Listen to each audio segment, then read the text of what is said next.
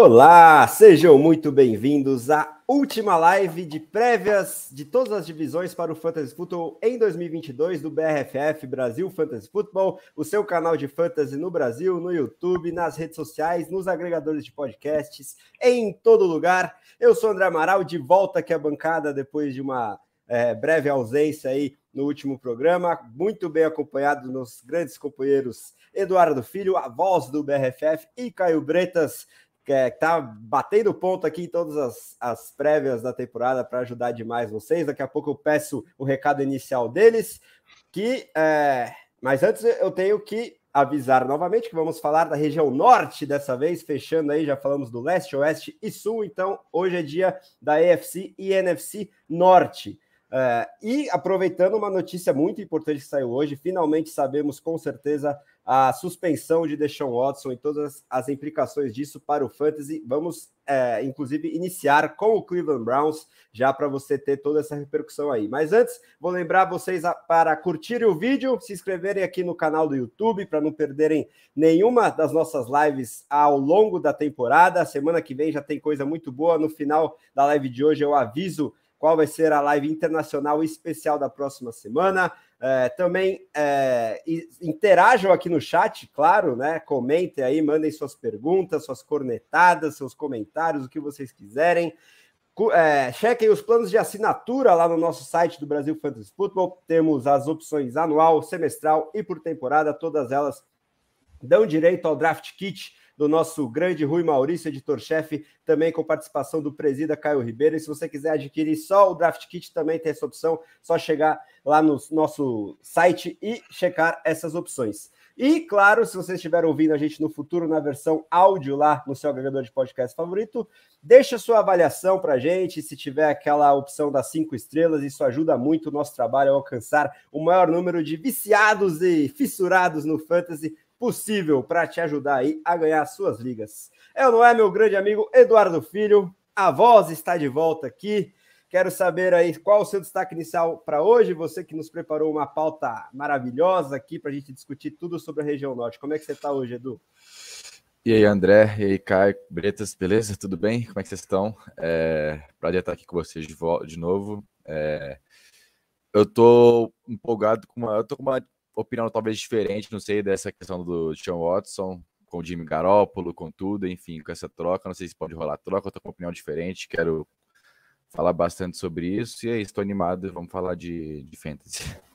Boa, Edu. É, já mandando um salve aí para a galera que está no chat, grande Jones Bortolucci, Sérgio Loss, patriarca do nosso Sérgio, que hoje né, teve que ficar com o Luquinhas, mais do que justo, e Felipe Félix, nosso grande rival, né, Caio Bretas, em várias ligas, já está falando aí, me provocando, lógico que hoje vai dar com ele, estou trajado já para o jogo de logo mais é, do meu Tricas, que joga a sua classificação na Copa do Brasil, não estou tão confiante assim, mas Vamos ver se dá certo. De qualquer forma, vou pegar o Flamengo do Breta se eu passar, então eu já sei que final é zero chance. E aí quero saber o destaque inicial do meu grande amigo Caio Bretas nessa live é, que fecha as nossas prévias para a temporada 22 do Fantasy nesta noite, Bretinhas.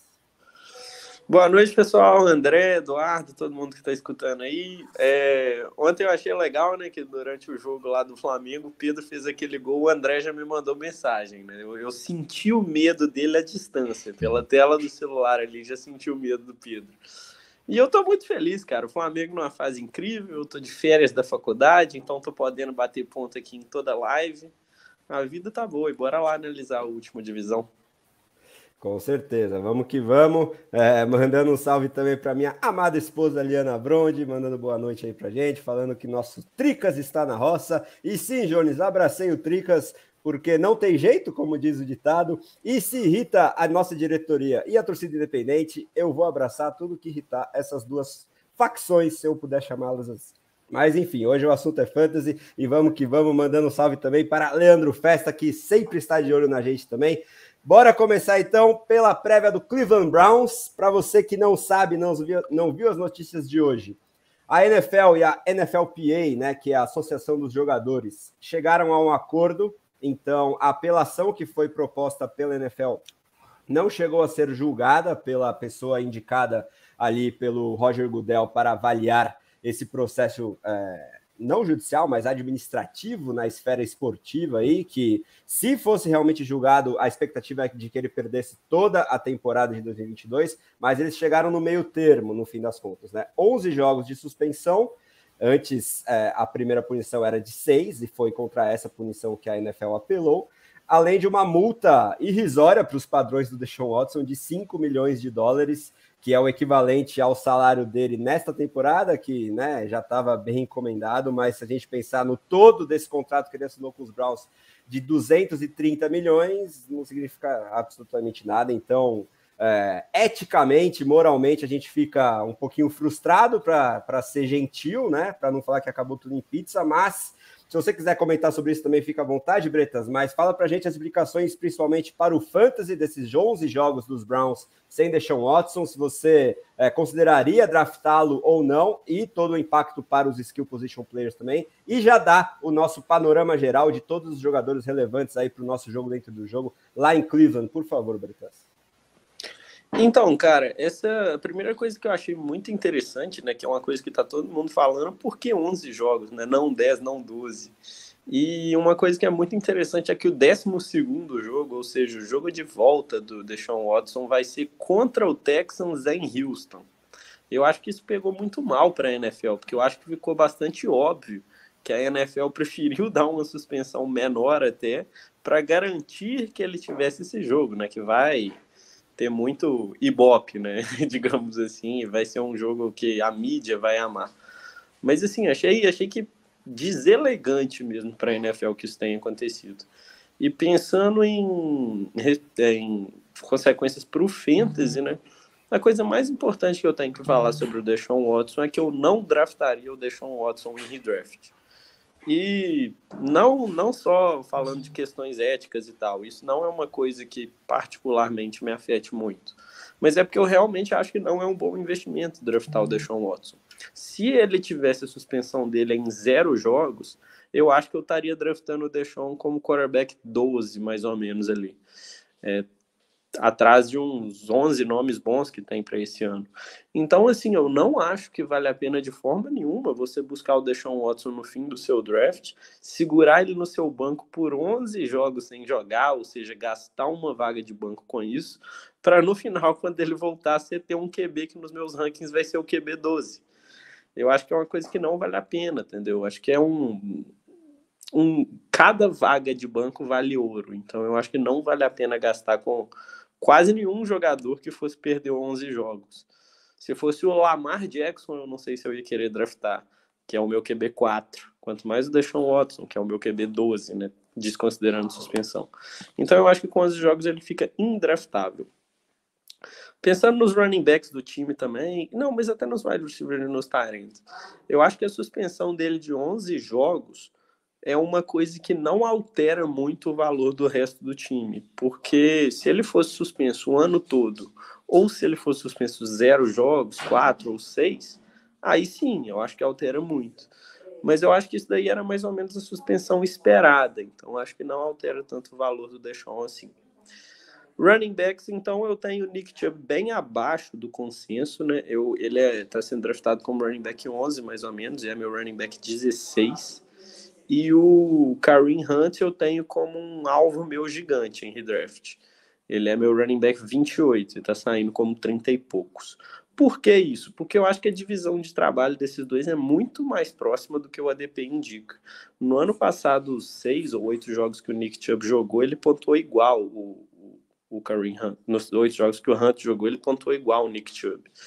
Então, e o Hunt ainda tem o potencial de handcuff ainda, que se o Chubb machucar, né, ele vira um cara top 5. Pensando nos wide receivers, estou evitando todos. Eu acho que o Amari Cooper é um dos caras que eu estou mais abaixo no consenso no fantasy inteiro. Não acho que ele é um jogador tão bom, em primeiro lugar. E sem deixar o Watson com Jacoby Brissett, me desanima mais ainda.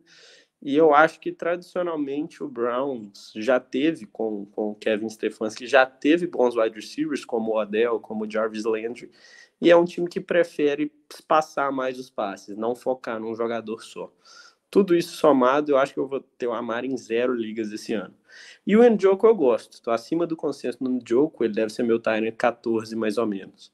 Achei interessante que na pré-temporada ele jogou 100% dos snaps, foi usado em tempo integral. E, poxa, para um Tyrant que você vai draftar no fim do draft, só isso já é uma coisinha um pouco interessante. Somado ao contrato dele gigantesco, né? Eu acho que tem um, um fator ali de follow the money. Ele não jogou bem nos últimos anos porque o Austin Hooper, que é um bom Tyrant, estava lá. Mas agora eu acho que vai ser uma chance dele se mostrar. E se o Browns gostar mais dele do que a gente pensa, né? Que é o que o contrato está indicando. Eu acho um sleeper decente. Boa, Bretinhas. E aí, é, para emendar com o Edu, que eu sei que, que tem teorias sobre a posição de quarterback depois dessa confirmação da suspensão, vou jogar aí na tela é, a observação do, do Leandro sobre o Jimmy Garoppolo, né? Uma especulação que talvez esteja ganhando mais força falando aqui que é bem possível da gente ver o Garoppolo nos Browns, até porque com o Brissett por 11 jogos, dificilmente o Watson salvaria a temporada em apenas é, outros seis jogos, né? É, do, dos Browns. Agora a gente tem 18 semanas, 17 jogos para cada time. Provavelmente, ainda mais numa divisão difícil, que é a UFC Norte, não sei se seria o suficiente para levar os Browns para os playoffs. Você concorda com essa teoria do Leandro? Acha que a chance de vermos Jimmy Garoppolo em Cleveland existe, Edu? E se, se você responder afirmativamente, seria via troca ou eles esperariam o Garoppolo ser eventualmente dispensado? Acho que muito por causa do salário lá dos 49ers. E aí já emenda também é, tudo que você quiser quiser acrescentar sobre os outros jogadores do Cleveland para o Fantasy Football, talvez aqui até sobre o Karen Hunt, que o Felipe está lembrando, que está com uma treta de contrato, né? Ele fez um mini holding aí, já voltou a treinar, mas estava querendo ser trocado ou ganhar um contrato melhor. Né?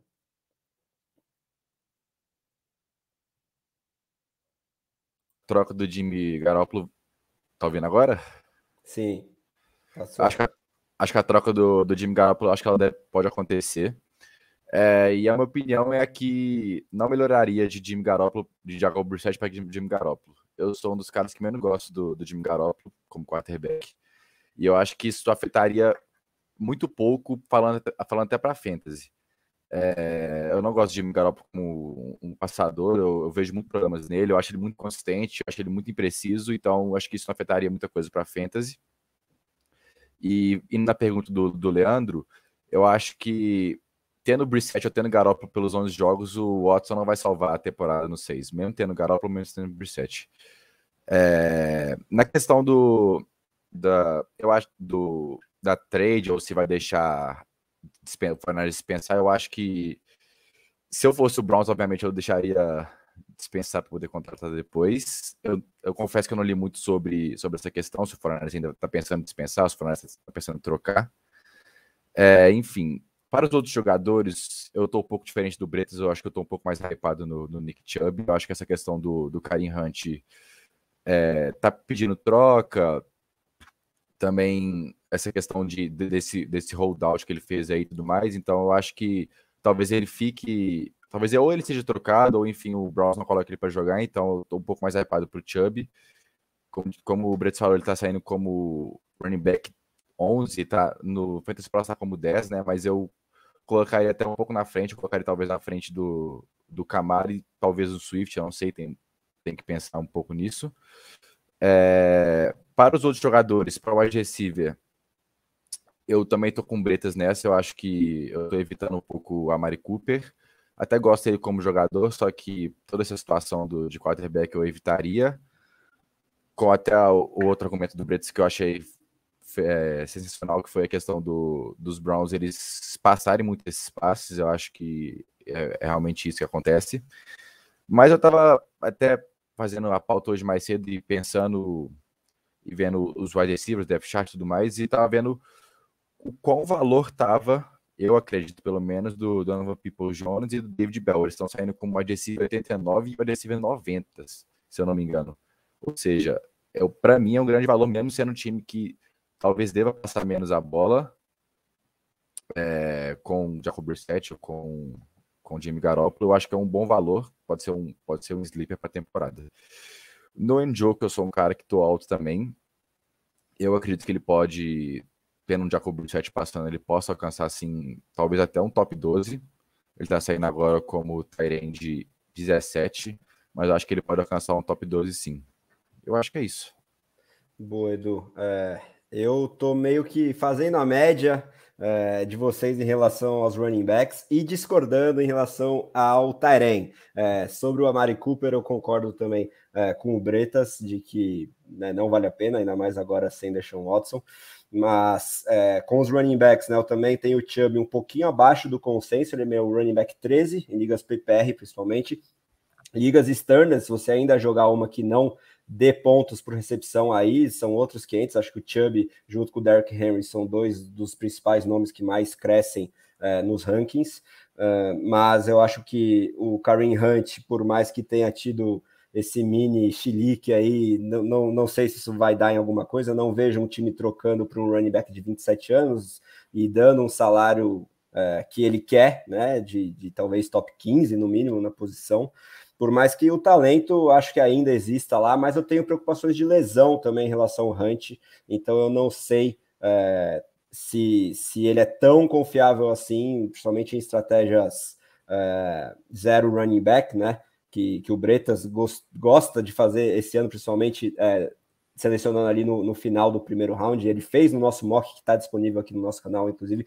Eu prefiro nomes como Tony Pollard, por exemplo, é, que estão mais em ascensão na carreira do que o Hunt, que eu acho que já está chegando ali naquela faixa de idade que pode estar tá numa descendente, mas de qualquer forma, qualquer eventual ausência do Chubb com o Kareem Hunt, a gente tem a certeza que ele está saudável, aí ele realmente entra pelo menos no top 10 da posição.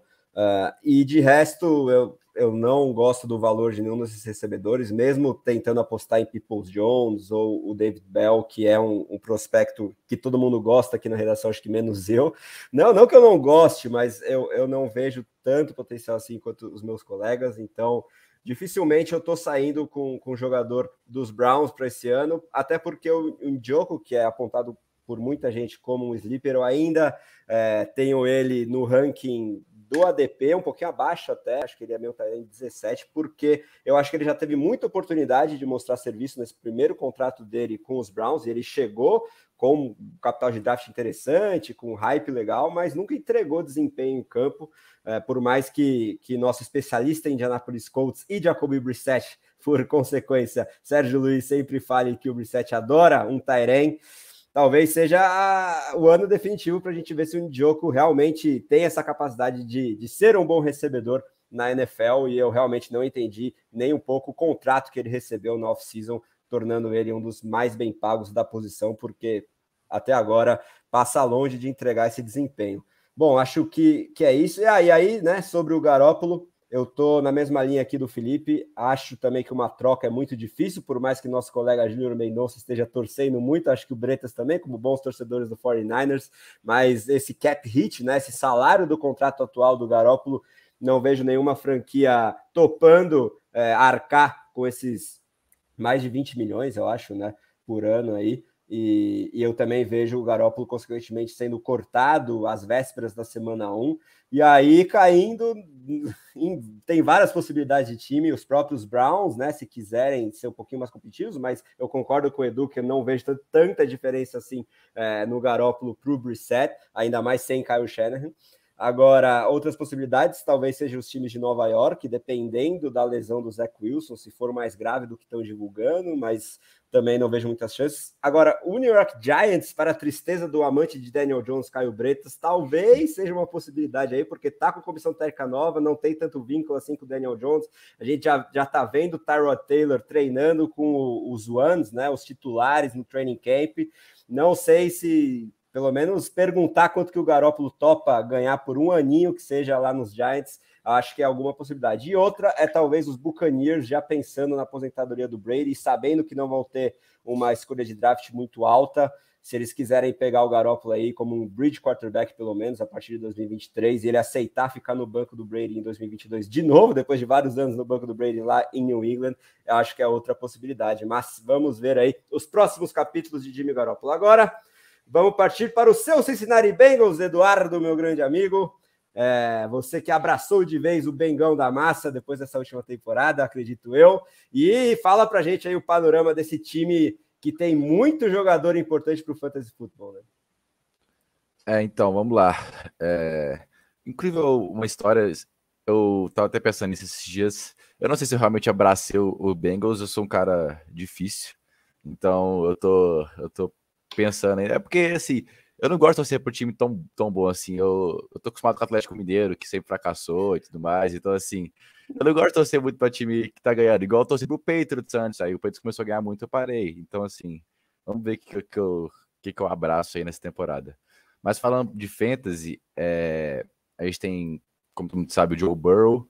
Eu acho que uma boa discussão que a gente pode ter do, do Joe Burrow aí, em qual tier que a gente pode colocar ele. Eu tava pensando fazer na falta, a pauta.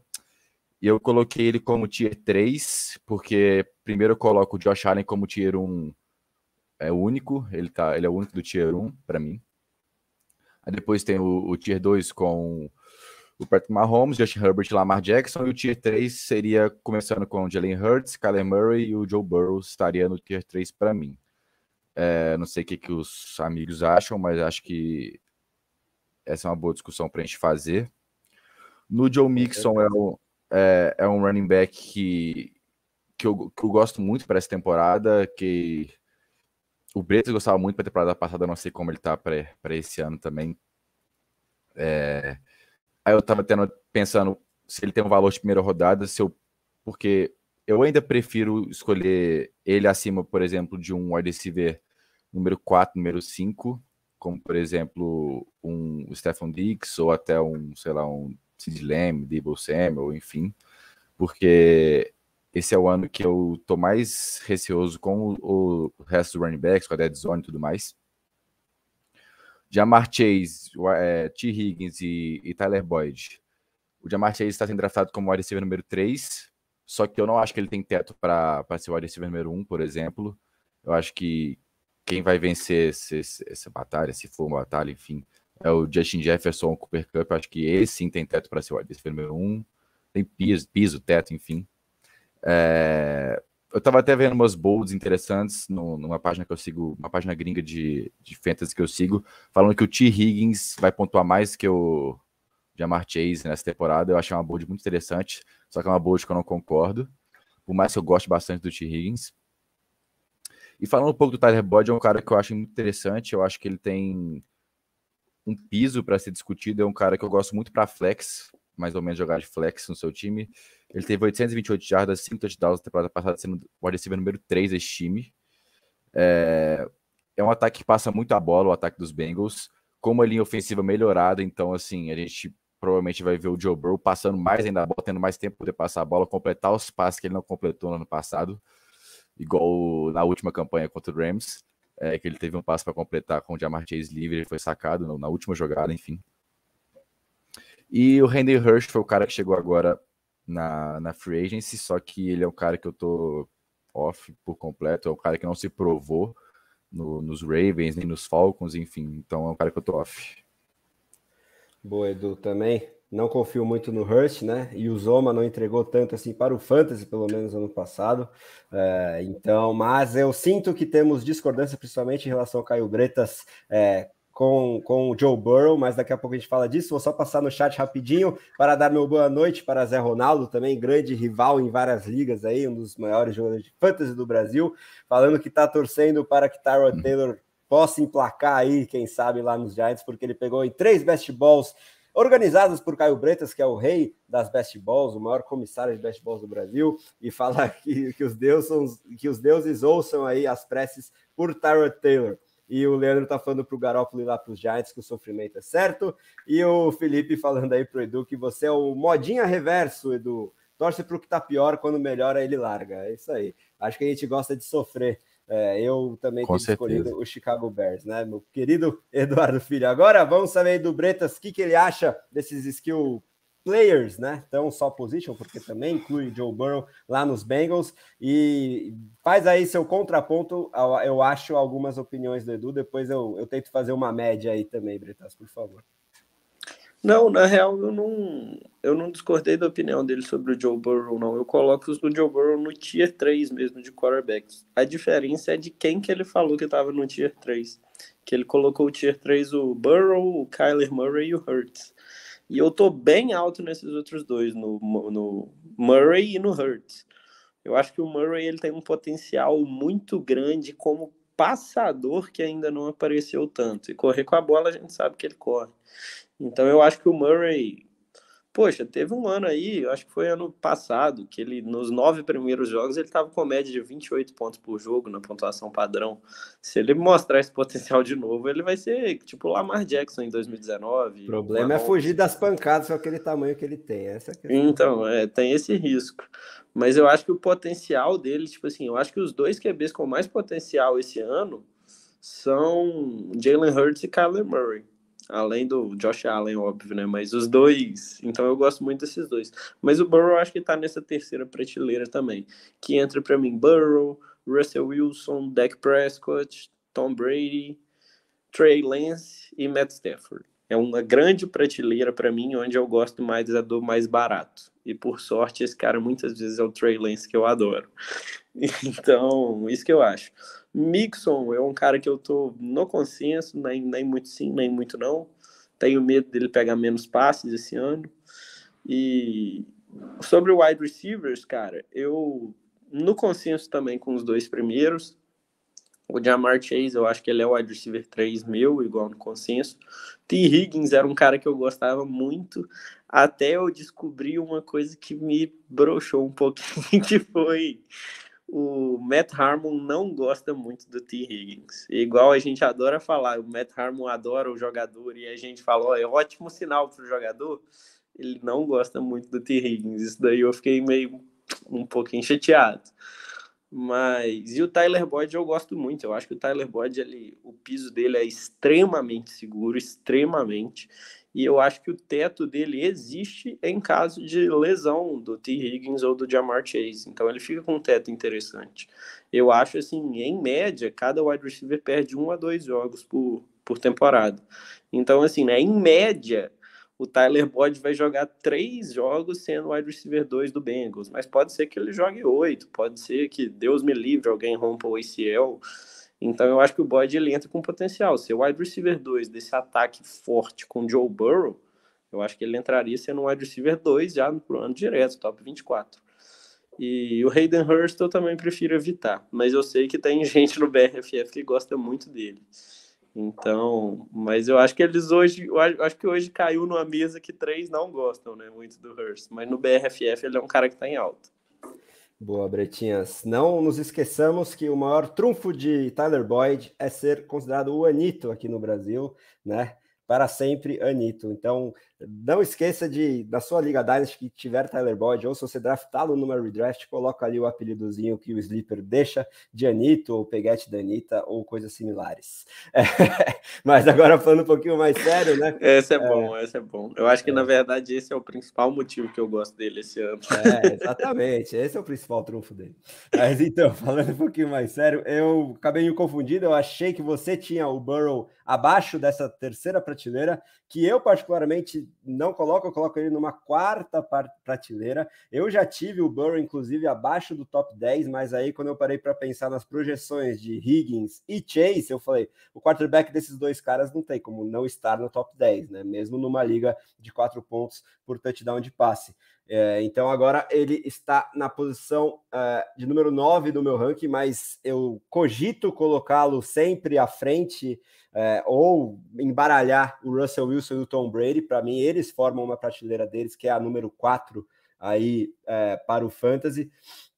E acima eu tenho o Josh Allen na prateleira só dele, depois Justin Herbert e Lamar numa só deles, e aí na terceira prateleira para mim está o Mahomes com o Hurts e o Murray, né? É, e aí para mim eu, eu, concordo com, com, com o que o Bretas falou, no middle round, o meu nome preferido é o Jalen Hurts, porque ele ainda está saindo é, depois do Murray, por exemplo, que eu tenho essa, essa preocupação das lesões de, do Murray, é, sempre começa voando a temporada, chega ali na semana 8, semana 9, os Cardinals como um todo caem de rendimento, porque muitas vezes ele né, invariavelmente vai sentir as pancadas pelo físico dele, aí vai parar de correr com a bola e diminuir o teto que ele tem para o fantasy, por isso que eu vejo mais teto no Jalen Hurts, por exemplo, que é um cara fisicamente mais forte, e, e eu acho que com a adição aí do AJ Brown pode ter até um teto de QB1 geral, se tudo acontecer é, muito bem para ele, né? Se tudo der certo.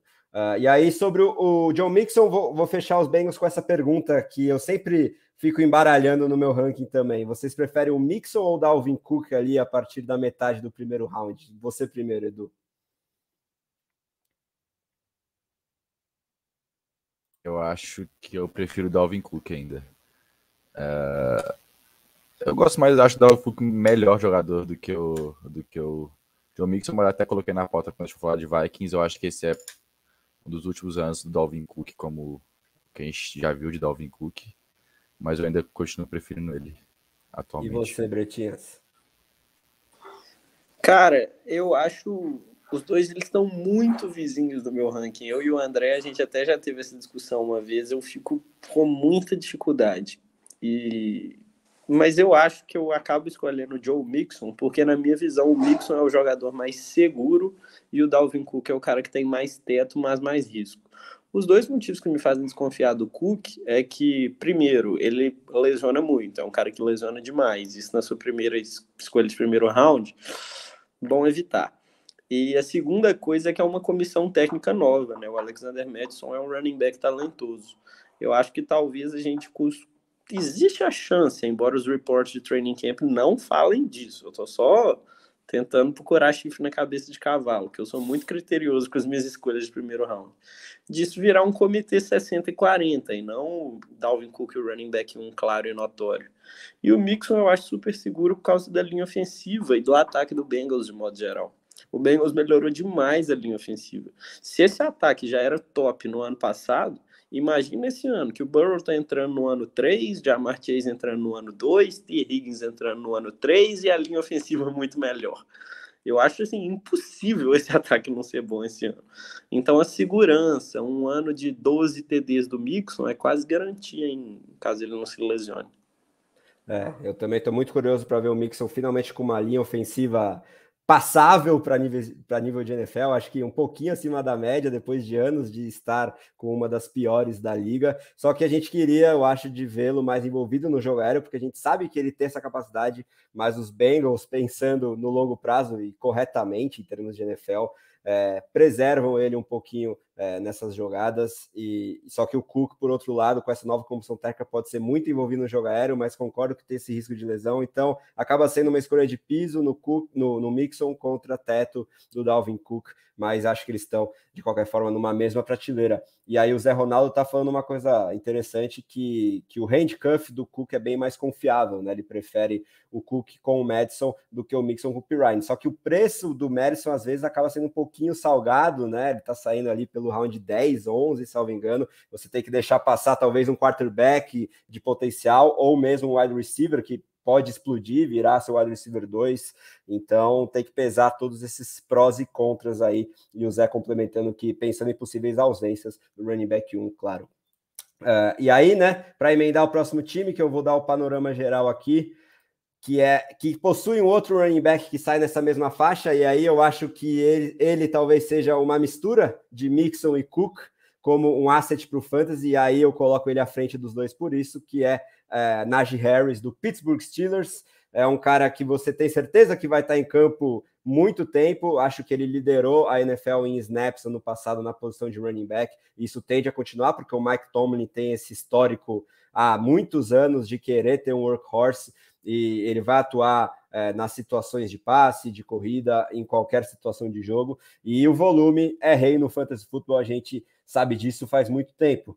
Por mais que a linha ofensiva esteja longe de ser das melhores e o ataque como um todo não projete também ter tantos touchdowns assim, o Najee Harris por esse volume talvez seja a, a escolha mais segura do primeiro round, principalmente entre running backs. Uh, então ele acho que para mim é sim um running back top 5 com bastante segurança, mesmo que não tenha talvez um teto de running back 1 geral por não estar num ataque tão explosivo. Mas eu tenho a impressão de que a aposentadoria de Ben Roethlisberger, seja qual for o quarterback titular, vai melhorar o panorama para todos esses skill position players, porque o Big Ben é um hall da fama claríssimo, um jogador histórico na NFL, mas nos últimos dois anos, pelo menos aí, passou muito longe de, de ser o que já foi um dia.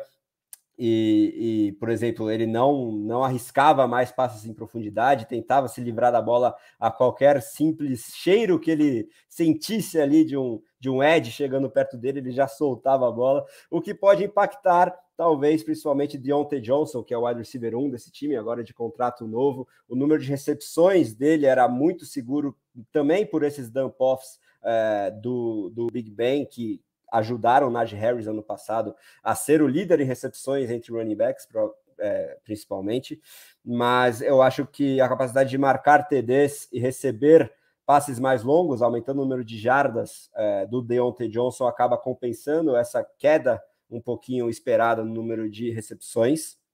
Então eu, eu continuo gostando do Deontay é, como um wide receiver top 20, pelo menos uh, por mais que talvez não tenha aquele teto de outros nomes que saem perto dele ali, uh, como o Michael Pittman, por exemplo, que já está subindo de ADP também. Acho que até setembro a gente vai vê-lo saindo no final do round 2, começo do round 3, uh, eh, mas em home leagues aí você ainda pode ver o Pittman saindo perto do Johnson, por exemplo.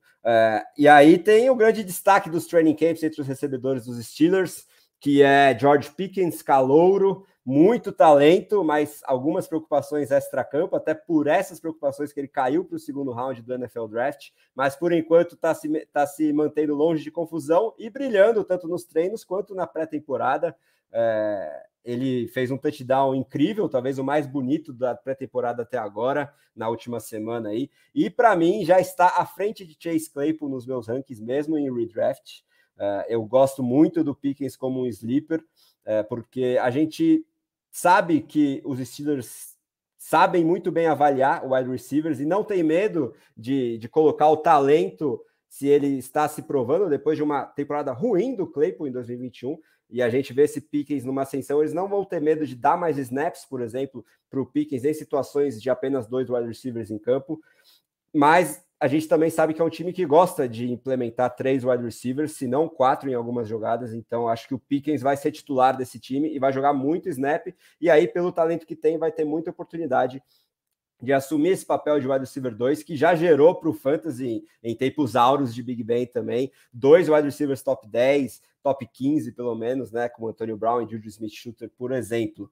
Uh, então, olho aí no Pickens no, nos rounds de, de dígitos duplos para ser uh, seu wide receiver 4 ou 5 com, com bastante upside.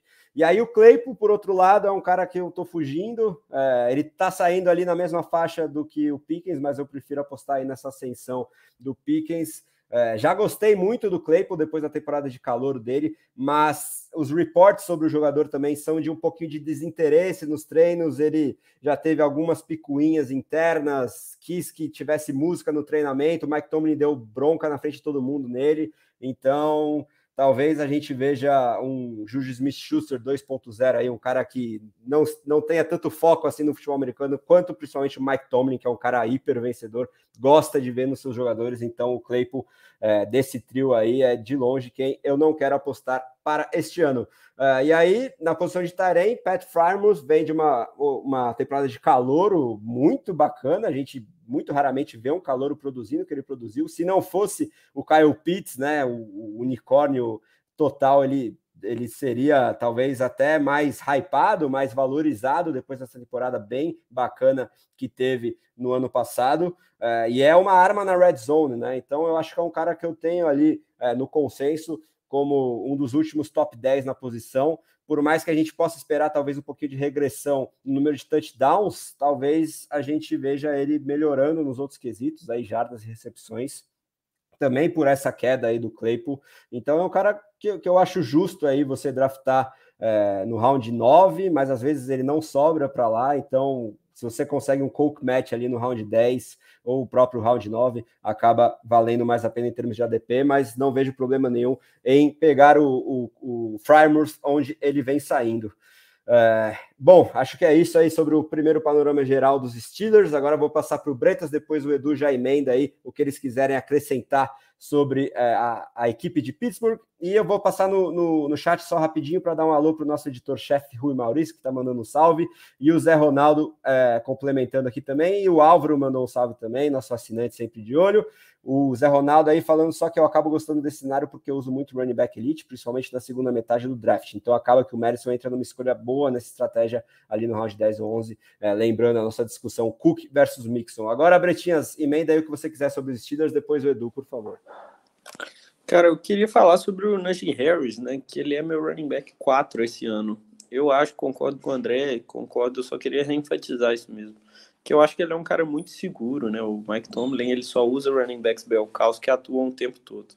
Então, mesmo se esse time do Steelers vai ser um time pior, que vai ganhar menos jogos, está projetado para 6, 7 vitórias só em Las Vegas, tabela dificílima também. Se o Steelers estiver perdendo muitos jogos, eles vão tentar mais passes atrás. E quando o time está atrás e tem que forçar o jogo de passe, é aí que o time mais faz screens, né, que são os passes para running back. Então eu acho que o Nagy ele é meio que a prova de ataque ruim, ele é a prova de tudo, por ele ter tanto volume assim. Gosto muito dele. Gosto do Deontay Johnson também. E o Pickens, cara, sinceramente eu não sei o que esperar. Eu não tenho opinião forte, nem que sim, nem que não. Porque eu acho que de tanto hype o preço dele começou a ficar meio salgado já. Quando ele tava baratinho, até acho que eu gostava, mas agora não sei o que esperar, não. Queria dizer. Tá encarecendo, né? Antes do Edu emendar, só mandar um salve também para Léo Carneiro, também sempre de olho aí na gente. Vai lá, Edu. Leipo, colocar duas discussões, na verdade. Uma primeira é. A partir do momento que, o, que os Steelers pegam um recebedor na segunda rodada, assinam outro recebedor, e a gente vê um Claypool perdendo volume na temporada passada, você acha que esse não pode ser também um, um fator desanimador para o Claypool falar assim, ah, o que eu vou fazer aqui? Quem que eu vou ser nesse ataque? Eu acho que isso pode ser um dos grandes fatores também para a gente ver um Claypool muito menos ativo no ataque dos Steelers. Não sei se vocês concordam comigo. E outra questão que eu queria discutir dos Steelers, que eu tava com essa dúvida na minha cabeça fazendo a pauta hoje, eu ainda tô com dúvida, não sei o que, o que responder. Qual dos quarterbacks os Steelers têm disponível, disponível hoje que potencializaria mais os outros, os outros jogadores, skill positions, entre Trubisky, Pickett ou o Rudolph? Eu, tenho, eu tô com essa dúvida na cabeça e eu não sei responder. É, então, é, eu acho que com certeza não o Mason Rudolph, e eu acho que esse papo de que ele é o QB2 aí é só para dar uma moralzinha para ele, porque o Pickett, que já teve reportes de que estava indo mal, foi bem no jogo de pré-temporada, né? Para valer, entre aspas. E eu acho que o Pickett vai ser titular no máximo na semana 7 ali, porque eles têm que, que provar o calor de primeira rodada que eles draftaram. E o Trubisky, como quarterback, é quem eu gosto mais para escalar na posição ali, num super flex do Trubisky, porque ele corre mais com a bola, é mais móvel é, e talvez tenha um pouquinho mais de, de, de, upside nesse sentido. Mas para os skill position players, acho que por uma reguinha, talvez o Pickett seja melhor do que o Trubisky, mas eles são meio que equivalentes. O que você acha, Bretas? Cara, eu tô aqui com a tabela aberta dos Steelers. Eu acho que uma coisa interessante é que eles têm a bye na 9, né? Na semana 9. E a tabela dele de primeira metade é brutal. Na semana 5 e 6, aliás, eles pegam Buffalo Bills e Tampa Bay Buccaneers, seguidinho assim. Então eu acho que, tipo assim, se possível, é bom colocar o Trubisky nessa primeira metade, pelo menos até a semana 6, né? Porque a semana 5 e 6 vai vir duas derrotas. Então eu acho que o Pickett, se ele entrar, ele acaba entrando a partir da 7 ou depois da bye, que vai ser na semana 10. É, sobre qual ataque potencial, qual quarterback potencializa, potencializa. Nossa senhora, agarrou, mas vocês entenderam. mas eu não sei, cara. Acho uma pergunta muito interessante mesmo. E sinceramente não sei. O Rudolph ele tem o lado de que ele não corre com a bola, né? Então, tudo que ele for tentar vai ser passe, mais passes por Najee Harris, etc mas ele talvez seja o pior dos três. Então, não sei, não sei responder. Acho que só na prática para a gente ter certeza, né, Edu? É, eu, eu tô na, com você, André. Acho que o Pickett vence um pouquinho isso aí. Boa. Mandando um salve para o meu grande amigo Victor Robert Ziffrit, direto do Hemisfério Norte. É, que falando que é uma live da boa, valeu, meu grande amigo Gaspar. E aí tá perguntando qual que é o valor do Pickens. Vocês acham que ele já pode ser considerado top 50 na posição de wide receiver? Acabei de abrir meus rankings aqui. Ele tá em 52, mas eu tô querendo subir ele. Vou, eu acho que eu vou subir consideravelmente para entre 45 e 50 na posição. O que, que vocês acham? Eu não pago esse preço, não. Não? Não, mas eu acho que o ADP dele vai acabar ficando por aí mesmo. Eu acho que o ADP dele fica exatamente aí, entre 45 e 50. E essa é uma faixa que você tem, por exemplo, meu alvo favorito aí é o Tyler Boyd, né, que é o wide receiver 52, mais ou menos. Gosto também do Kader Stone nessa faixa, que deve ser o wide receiver 45, 46. É, acho que nessa faixa eu gosto desse. Tem o Jacoby Myers também, mas não, não sei se eu quero ele. Pois é, né? Eu, eu gosto mais do Tony, mas eu apostaria no Pickens contra o piso é, de Tyler Boyd, por mais que eu reconheça que uma lesão do Higgins ou do Chase faça o valor dele subir alguma coisa, mas é, eu, eu não vejo um cara com, com tanto upside assim quanto o Pickens. E você, Edu? Tô no top 50, mais ou menos. Acho que ah, é difícil você colocar ele na frente. Eu não sei se eu coloco ele na frente do Garrett Wilson, que tá top 50, por exemplo, mas eu coloco na frente do Jacob Myers, que tá top 51. Tô na, não consigo só na frente do Chris Olave, tá 47, então eu acho que ah, por volta do top 50 ali. Eu sou Olave de longe, até porque eu teria a frente de Michael Thomas. Aqui é, eu sou o anti-Michael Thomas dessa redação, mas todo mundo já está cansado de saber. Mas enfim, é, do Sul a gente já falou, mas de qualquer forma, aí nessa faixa, né? Gary Wilson, por exemplo, eu fico muito na dúvida se eu pego Wilson ou Pickens. É. é né? E mais, enfim, Kadar Stone acho que é o único dos, dos nomes que a gente mencionou aí nessa faixa, além do Olave, que eu com certeza pegaria é, antes do, do George Pickens. De qualquer forma, alguns sleepers bem interessantes para ser aí seu wide receiver 4 ou 5 é, a partir do round 10 e 11 do, dos drafts mais tradicionais aí, Vitão. Então, encerramos os Steelers, ficou faltando Baltimore Ravens a cargo de Caio Bretas, é outro time bastante intrigante para essa temporada de fantasy, né, Bretinhas? Exatamente, o Ravens é um time que eu acho muito interessante porque a gente não sabe exatamente o que esperar em termos de esquema. É, ano passado o Ravens ficou no meio de, de, de, tabela, assim, em termos do time que mais passou, mais passou a bola na temporada, né? Enquanto nos três anos anteriores o Ravens tinha ficado de trigésimo lugar para baixo. Então foi tipo assim, trigésimo segundo, trigésimo, trigésimo primeiro e décimo sexto do nada. Então, o que, que a gente espera? Um Ravens que passa a bola ou um Ravens que não passa de jeito nenhum? Isso eu acho que vai acabar determinando muito a pontuação de todos os jogadores envolvidos nesse ataque. E é uma resposta para a qual a gente não tem uma garantia, né? O esperado é que fique em algum do. não em nenhum dos dois extremos, mas no meio termo, mas a gente não tem certeza. O Lamar Jackson é um cara que eu gosto, eu acho que o potencial dele de correr para mil jardas em todos os anos, igual ele vem fazendo, é uma coisa que dá para ele um potencial de league winner. Se o ataque for bom, ou seja, se ele passar para touchdowns e correr para mil jardas, ele vai ser o QB1, geral, ponto. Isso daí eu acho que vale ouro, esse potencial. Por isso ele é meu QB3, atrás do Josh Allen e do Justin Herbert, que eu gosto muito para esse ano. E aí Lamar Jackson em quarto e quinto, Kyler Murray e Jalen Hurts. Patrick Mahomes é meu QB6. E gosto do Lamar Jackson, então é um cara aí que eu busco draftar. Pensando para running back, cara, o J.K. Dobbins eu tenho um pouco de dificuldade de avaliar por causa da questão da lesão dele. É, a gente não sabe se ele vai voltar na semana 1, se ele vai voltar na semana 3, na semana 5, isso ainda não está muito claro. Cada vez surgem notícias diferentes. Há três dias pareceu que ele ia voltar na semana 1. Hoje surgiu uma notícia que não é certeza que ele vai voltar na semana 1. Uhum. Então, não sei. E na dúvida, como ele está voltando de ACL, né, que talvez a eficiência dele esteja prejudicada, o Ravens não passa muito a bola para running back, então ele precisa de uma eficiência cabulosa. Eu estou evitando o J.K. Dobbs um pouco. Ele é meu running back 22, que é exatamente onde ele está é, no ranking de running back por ADP, mas nessa faixa do draft eu prefiro draftar wide receiver. Pensando em wide receiver no Baltimore Ravens, tem o Rashad Bateman, né? E o Devin Duvernay e o James Proche. Proche, não tenho certeza da pronúncia. E é interessante porque o Rashad Bateman como diz o americano, he's a dog. o cara joga muito.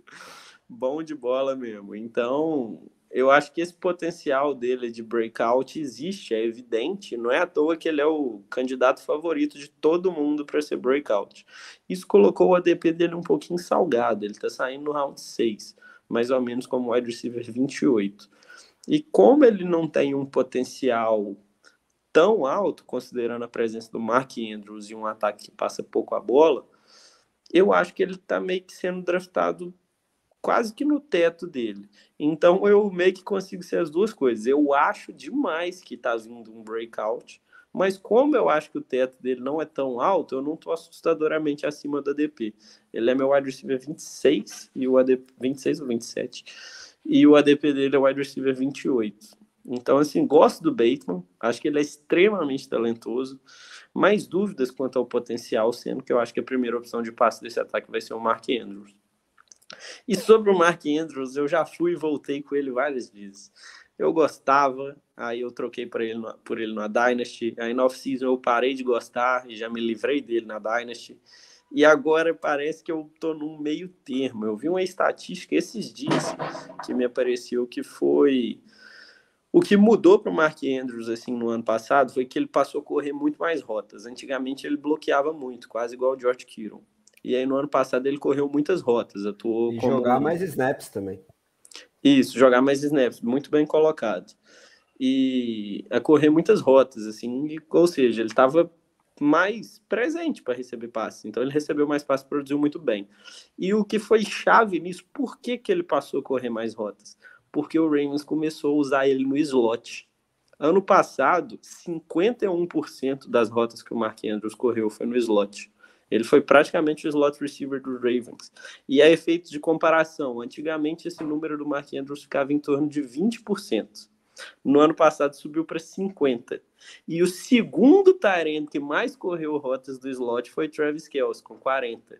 Então, assim, ele foi o primeiro lugar claro. Por que, que esse ano eu tô com dúvida? Porque o wide receiver 2 e o wide receiver 3 dos Ravens, que são o Devin Duvernay e o James atuam no slot. Então, e aí? Mark Andrews vai continuar com o papel do ano passado jogando muito no slot? Aí, o que, que você vai fazer com os outros dois wide receivers? Quem que vai jogar do outro lado do Rashad Bateman? Eu tô com um pouco de dúvida nisso daí. Eu não sei exatamente o que esperar. E a outra grande questão que eu não sei também o que esperar é que o Ravens draftou dois Tyrants, né? O Isaiah Likely e o Charlie Kohler. E esses dois wide receivers, eles são recebedores. Os dois têm o um molde de recebedor e não de bloqueador. Somando tudo isso, a minha impressão é que o Mark Andrews não vai repetir a temporada. Eu acho que ele vai atuar mais como bloqueador e os outros Tyrants atuam mais como recebedor. Os outros dois wide receivers do Ravens jogam mais no slot.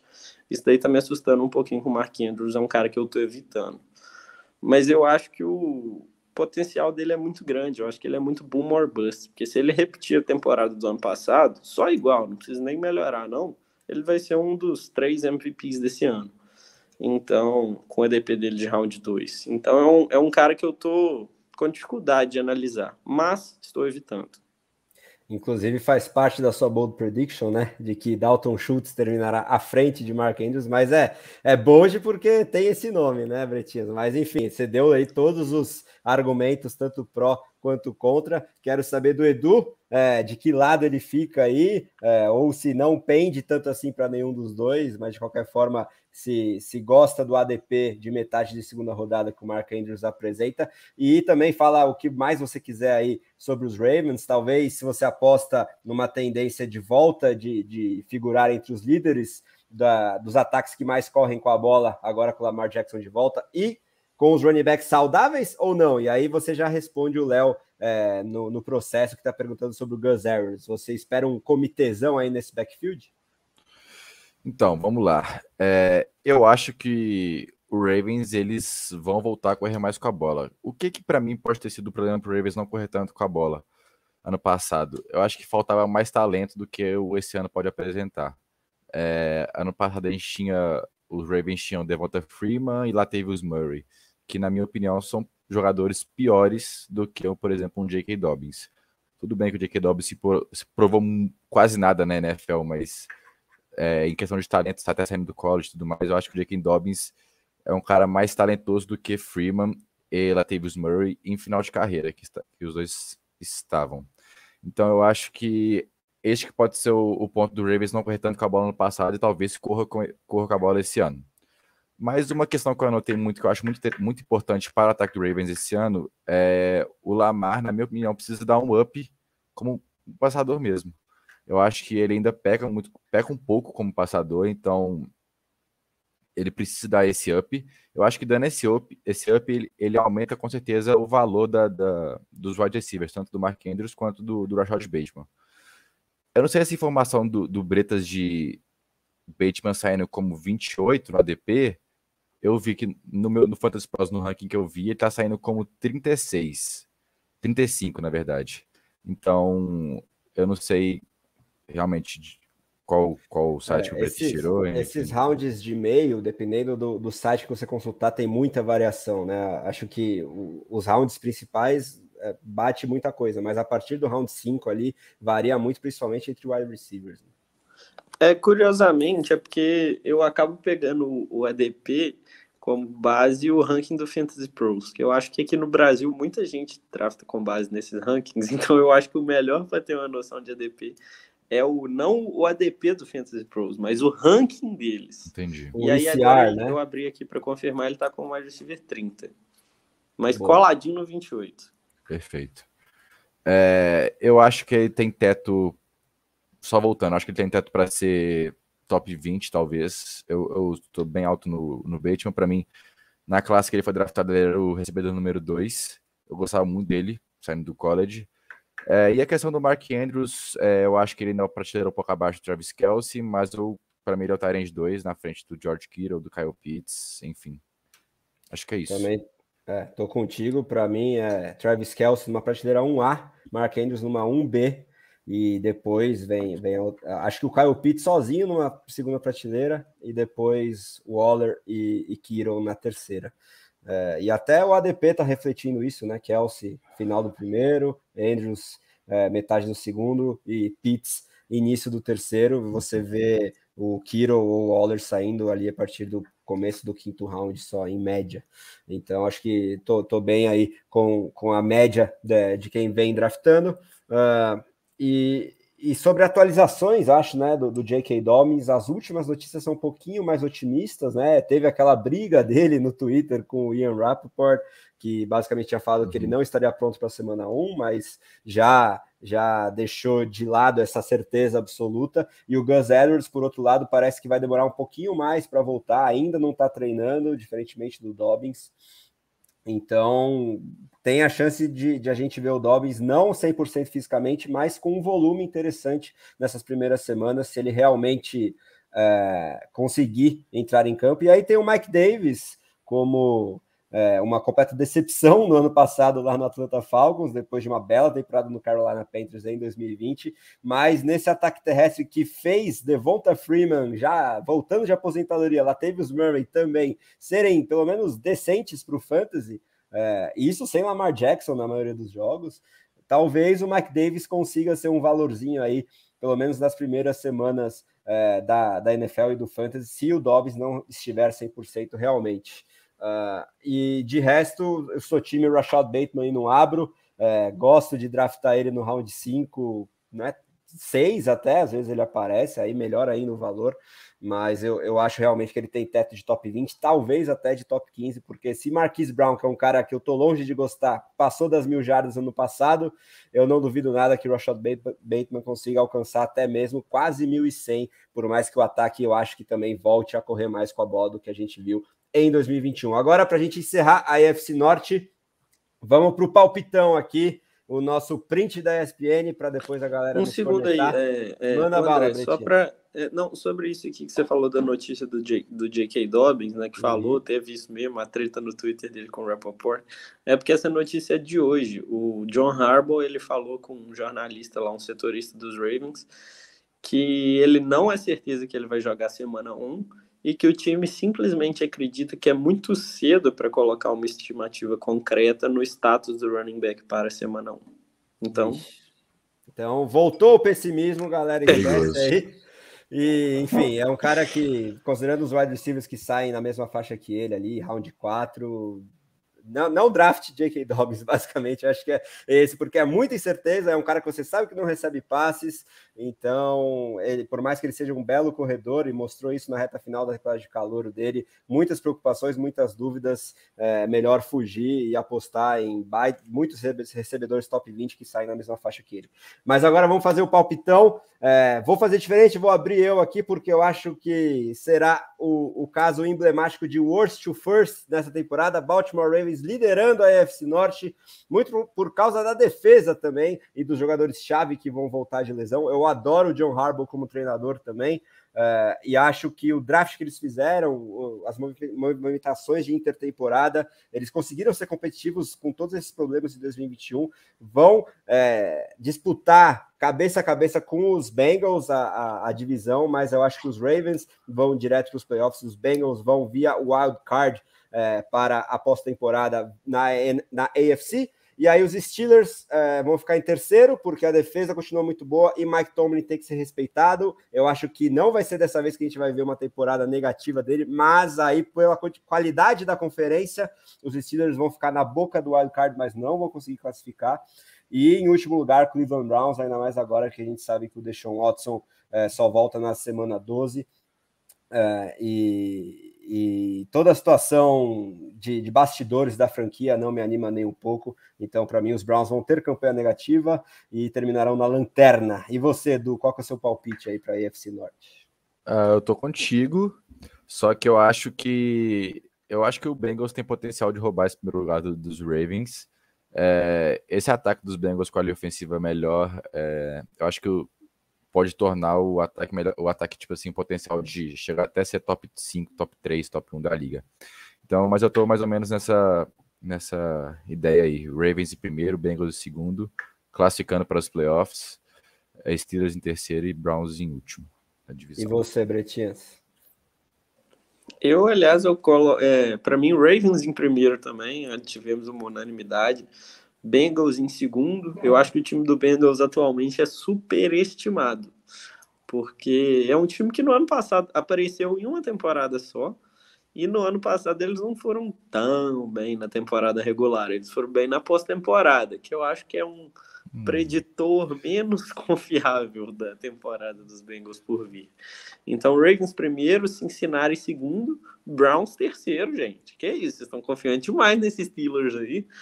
Eu não confio, não. Eu acho que Mike Tomlin vai ter uma temporada negativa.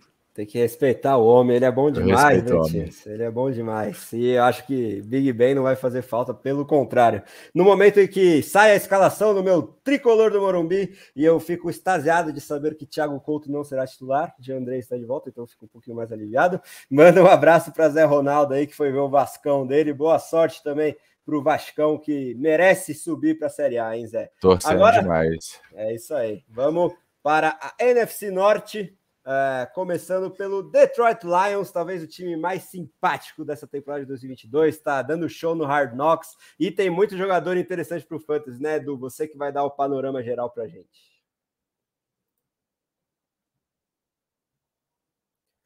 Será que o Edu travou? Estão oh. aí? Estão ouvindo? Voltou. Voltou. Bora. Manda bala. Vocês viram aquele vídeo do Aiden Hudson cantando no, no Hard Knocks? Sim. Muito bom. Oh, eu, ri, oh, fiquei muito feliz com aquele vídeo, cara. Foi que vídeo sim. engraçado. Muito bom. Ah, vi, vi sim, vi sim. Lembrei agora. Billy Jean, muito bom. Billy Jean. Billy Jean. Oh, e vocês viram aí? Vamos, vamos ver se tem um gamer aqui na, na live comigo ou assistindo. O Dan Campbell dando um discurso. O pessoal zoou que ele tava falando igualzinho o vilão do Red Dead Redemption 2, que é o Dutch. Alguém conhece esse jogo? Eu sei que jogo é, mas só que eu não, nunca joguei. É, é, não, cara, porque ele é todo. Joguei. O vilão desse jogo, ele é todo, tipo assim, forçador de barra, falar de grupo, tocar no coração da galera. e aí tava lá o Dan Campbell falando: I love you guys, and I just need you to trust me. Aí tava engraçado demais. Nossa senhora. É, é uma figura daí. Paizão, paizão. Ou você ama ou você odeia, mas acho que amar é mais fácil, né, Edu? Mas de qualquer mais forma, fácil. passa aí o panorama geral pra galera. Vamos lá. É, Jared Goff é aquilo de sempre. Eu acho que ele não sai de um, de um backup para fantasy. Eu, eu, acredito nisso. O DeAndre Swift, que é o running back titular, é, eu acho que ele tem potencial esse ano para correr mil jardas. Ele não conseguiu atingir, acho que mais 700 jardas até agora na, na NFL. Só que ele teve lesões durante os dois anos que ele jogou. Então, se ele conseguir se manter saudável, eu acho que ele tem tudo para correr mil jardas. É, então, que aí pode aumentar o teto dele e tudo mais, pode ter um teto maior. O Amon Ra, eu achei, eu coloquei na pauta, eu tinha visto mais cedo que estava saindo como wide receiver 26, mas agora que eu olhei novamente, está saindo como 20, né? Se eu não me engano, aqui no, no ADP do Fantasy Pros. Eu acho que é um bom ADP para ele. Eu acho que ele tem. E tá no teto desse, na minha opinião. Acho que ele não pode. Acho que ele não passa disso. Talvez pode passar no pro top 15, mas eu, eu tenho minhas dúvidas. Temos a questão de Jameson Williams, que deve ficar de fora por alguns jogos, né? Algumas semanas ainda. Ele tá no non-football list, se eu não me engano. É, não, é, não, como é que é a lista? Eu, eu, eu acho que o Pup List, né? Não sei, não sei como fala.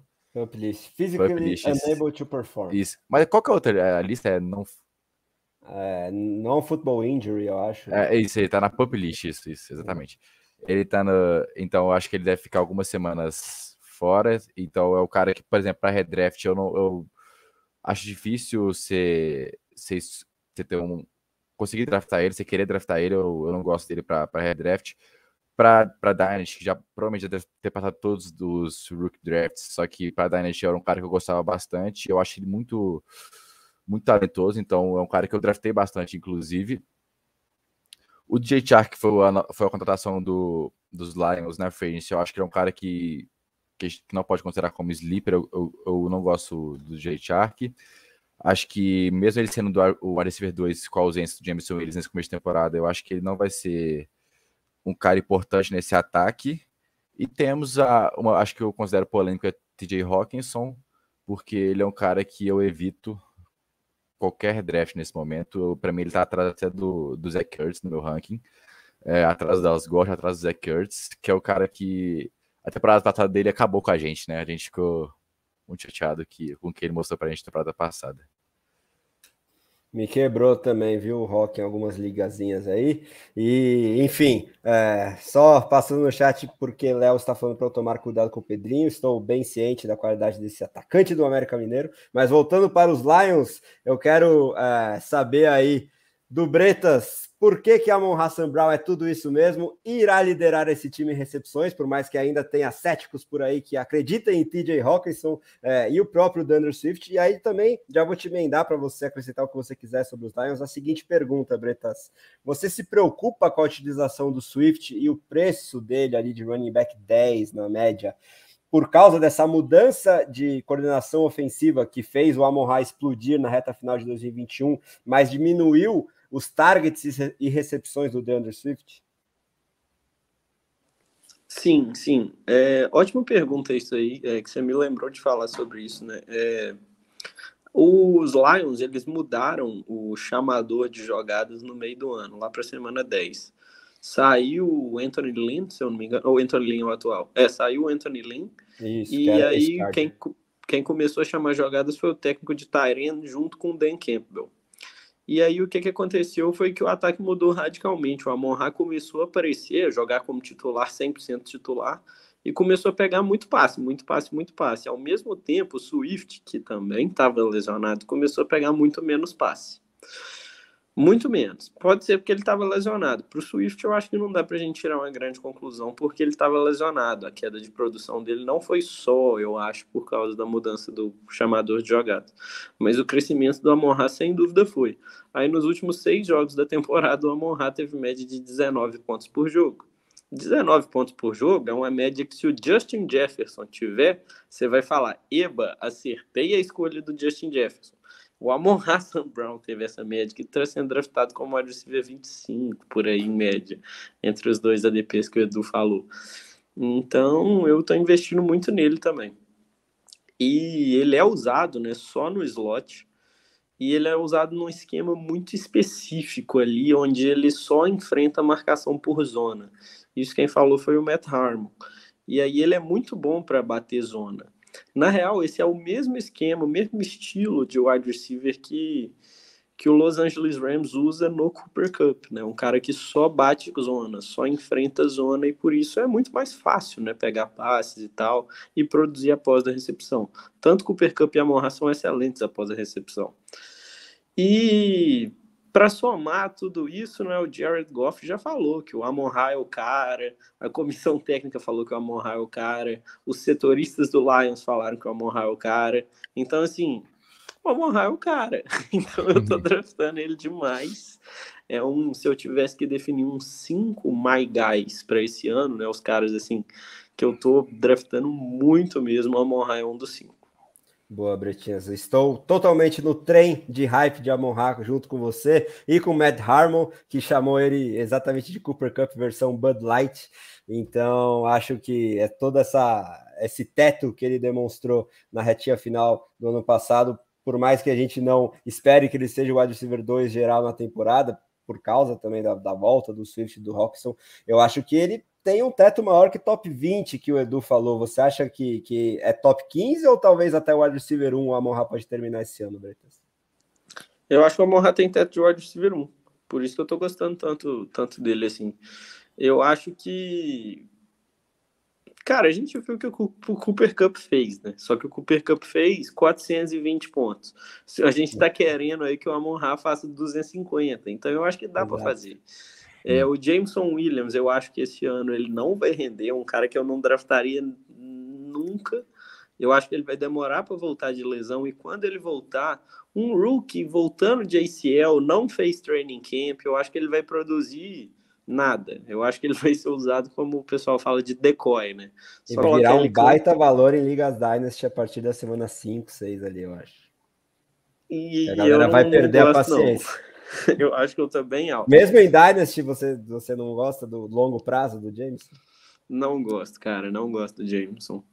Mas eu acho que ele vai ser usado nessa temporada mais como decoy, né? Que o pessoal fala. Coloca ele em campo para correr rota longa e não passar para ele. Só atrair a defesa e abrir a rota curta para morrar. E o DJ Chark é um cara que eu não confio. DJ Hawkinson é um cara que eu não gosto muito. Então eu acho que tem chance do Amon ter muitos targets e pontuar demais. Uma coisa que eu acho muito interessante também, que eu esqueci de falar, é que desde que o Amon Ra virou titular, o Lions jogou sete jogos. Eles ficaram 3-4 nesse período. Nos outros 10 jogos que o Amon Ra não foi titular, eles ficaram 1-9. Então, assim, eu acho que é uma coisa que a comissão técnica vai ficar atenta. Eles também marcaram mais pontos no ataque nesses sete jogos. Então, assim, eu acho que a comissão técnica tem esse sinal óbvio, né? Quando a gente começou a morrar, a usar ele como sendo the guy do ataque, a gente ganhou mais jogos e o ataque foi melhor. Então a gente vai voltar para o ataque antigo? Pô, burrice, né? É. Então isso é interessante também. Boa, Bretas. Aí só para encerrar os Lions, é, nesse panorama aí da coordenação ofensiva nova também, Edu. Eu quero saber a sua, a sua opinião sobre o Swift. É, se você acha que ele está mais para a prateleira de jogadores que a gente já comentou, o Dalvin Cook e o Joe Mixon, porque ele geralmente sai logo depois desses dois entre running backs, ou ele está mais para uma prateleira de segundo round ali, formada é, por Javonte Williams, Saquon Barkley, Alvin Kamara, Aaron Jones. Você acha que ele está mais para qual desses times aí? Ah, para mim ele está na prateleira 1.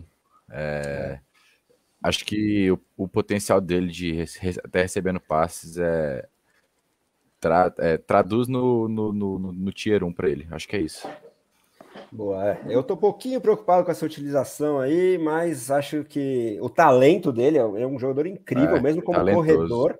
É, corredor, a linha ofensiva é boa também. E se os Lions conseguirem ganhar alguns joguinhos a mais esse ano, acho que pelo chão ele pode, quem sabe, compensar, entre aspas, um, esse, essa diminuição aí no número de alvos e recepções, é, se ela realmente se confirmar, né? Porque ele também é um excelente recebedor. Então, é, temos que respeitar Swift The Best Forever, o queridinho de é, Fernando Timbal, o maior jogador de fantasy futebol do Brasil. Agora chegou a minha vez de falar sobre a desgraça chamada Chicago Bears. É, que para o fantasy também oferece muito pouco, né? Porque é, a nova comissão técnica e o novo front office, por mais que sejam belas adições no médio e longo prazo, né? Um sopro de esperança aí com cabeças pensantes é, mais novas, mais jovens. Nesse primeiro draft, abandonou o Justin Fields e, e, quis investir só em defesa, até porque não tinha muito capital, não tinha uma escolha de primeira rodada, né? Até pela troca que fez para subir pelo Justin Fields. Só que agora abandonou ele basicamente só com Darnell Mooney e Coke Matt como armas minimamente relevantes no jogo aéreo. Então, esses dois jogadores eu gosto bastante por isso, pela oportunidade que tem, a fraquíssima concorrência é, e o volume é, que vão ter em consequência disso. Acho que são dois jogadores que oferecem um piso interessante na posição de wide receiver e Tyren. O Darnell Mooney ali encerrando os wide receivers 2, abrindo os wide receivers 3 na, na faixa de 25 a 30. É, é um cara bastante seguro para você ter como wide receiver 2 mesmo, se você começou seu draft com muitos running backs ou flex é, wide receiver 3 em ligas que escalam três jogadores da posição. Acho que um cara bem legal. Tem algum teto também, se a gente conseguir ver uma melhora do ataque como um todo, por mais que eu acho muito difícil, porque a linha ofensiva é horrível, o Fields não vai ter muito tempo assim no, no pocket, que é uma coisa que ele precisa, porque é um cara que, queira ou não, por mais que eu goste muito do talento, segura a bola mais do que é, o recomendável, ainda mais sendo jovem ainda, um segundo anista. É, e talvez a gente veja é, uma, um, uma chance de, de um encerramento de carreira, não, não, não vou ser tão duro assim com o Fields, mas é, se ele abandonado desse jeito, não conseguir melhorar os números dele da temporada de calouro e com uma projeção de escolha alta que os Bears vão ter para o próximo draft, talvez a gente veja o Fields não continuando como titular aí, essa nova comissão técnica front office querendo apostar numa classe de quarterbacks bem interessante em 23. Mas isso é um papo mais para Dynasty, pensando só em redraft, acho que o Fields ainda pode ser um sleeper porque corre com a bola, né? Então a gente tem que respeitar esse Konami Code. É, não vejo muito teto em, em, em, termos de número de touchdowns por essa má qualidade do ataque, mas quem sabe ele consiga fazer uns 80% do que o Jalen Hurts fez em 2021 e aí se torne aí um quarterback 1 baixo, pelo menos, para o Fantasy, por mais que eu prefira apostar, por exemplo, no Trevor Lawrence do que no Justin Fields, porque é, eu vejo uma, uma coordenação ofensiva, né, a mudança agora para o Doug Pearson com um upside melhor para o Lawrence, mas é um, um, cara que eu acho que também vale a aposta ali no round 13, round 14, como seu QB2, de repente você pegou um cara mais seguro, um Matthew Stafford no round 9, round 10, aí você pega um Fields ou Lawrence no 13 ou 14, é uma aposta que eu gosto de fazer. Uh, e aí no backfield, Fica a dúvida se a gente vai ver o David Montgomery perdendo essa, esse status de Belcal agora com essa nova comissão técnica e depois do Khalil Herbert, que é um cara que não tem um capital de draft tão alto assim, acho que foi escolha de sexta rodada em 2021, mas que nas oportunidades que teve na, por causa de lesão do Montgomery no ano passado entregou bem, teve é, números até superiores ao Montgomery em termos de jardas por carregada, por exemplo. Então tem a chance aí da gente ver o Herbert um pouquinho mais envolvido uma divisão talvez de 60-40, 65-35 para é, o Montgomery, mas particularmente eu acho que, pelo menos no começo, é, eles vão continuar utilizando o Montgomery quase como um belcal, inclusive em situações de passe, porque por mais que eu, eu concorde com a é, indústria do fantasy em geral, basicamente, que não vê tanto teto assim, tanto talento assim no Montgomery, ele é um cara bastante equilibrado nos atributos e é, para é, a galera da NFL, a indústria da NFL, ele tem bem mais moral do que com a indústria do fantasy. Ele, inclusive, faz parte do top 100 do, do NFL.com, que foi está sendo divulgado pouco a pouco aí nos últimos dias. Eu até me surpreendi por causa disso, né? É uma votação dos próprios jogadores, então é um cara que tem moral na comunidade. É, então, isso é, é um sinal que eu acho positivo e é um cara de, de piso também, por, por causa desse volume, né? Não vai marcar muito touchdown, mas eu acho que também pela capacidade de receber passes pode ser um running back 2 bem confiável. É, para 2022, por mais que eu goste também do Herbert, pelo menos como handcuff, já demonstrou que, que entrega bem quando é o titular, mas se eu tivesse que apostar, eu acho que o Montgomery vai continuar dominando aí os snaps é, e as oportunidades nesse backfield. E aí, acho que é isso, né? Não tem mais ninguém. A gente pode tentar um palpite para o wide receiver 2 desse time, mas acho que quem quer que seja vai ser irrelevante em ligas redraft, pelo menos. Velos Jones foi draftado totalmente é, sem, sem justificativas no, no round 3 né, de 2022, se não me engano, mais alto do que muitos esperavam. É um cara que já chega na NFL com 25 anos, aí a gente dá o apelido de Velhos Jones, um idoso, uhum. é, não vejo muito teto nele. Aí tem o Equânimo Sam Brown, que já passou pelos Packers, nunca demonstrou nada, mas tem algum buzz de training camp. É, Byron Pringle, ex-Kansas City Chiefs, mas esquece qualquer um desses nomes. É, nesse ataque é Munich, Matt, Montgomery e o Fields aí como uma aposta é, de, de QB2, principalmente, que pode, quem sabe, pela capacidade de, é, de produzir com as pernas, aparecer no top 15 da posição. Vocês acham que é por aí? Querem acrescentar mais alguma coisinha? Edu e depois o Bretas, por favor. Não, eu tô, eu tô contigo. Quer falar primeiro, Bretas? Não, não, pode ir. Não, eu tô contigo também. Eu acho que eu gosto muito do nome do Kemet para para você não draftar Tyrande Early como não, falando mal não, tô tô falando normal. Eu acho eu gosto do Kemet para para você não draftar Tyrande Early, eu acho que é uma estratégia que eu, às vezes eu utilizo, eu gosto de utilizar.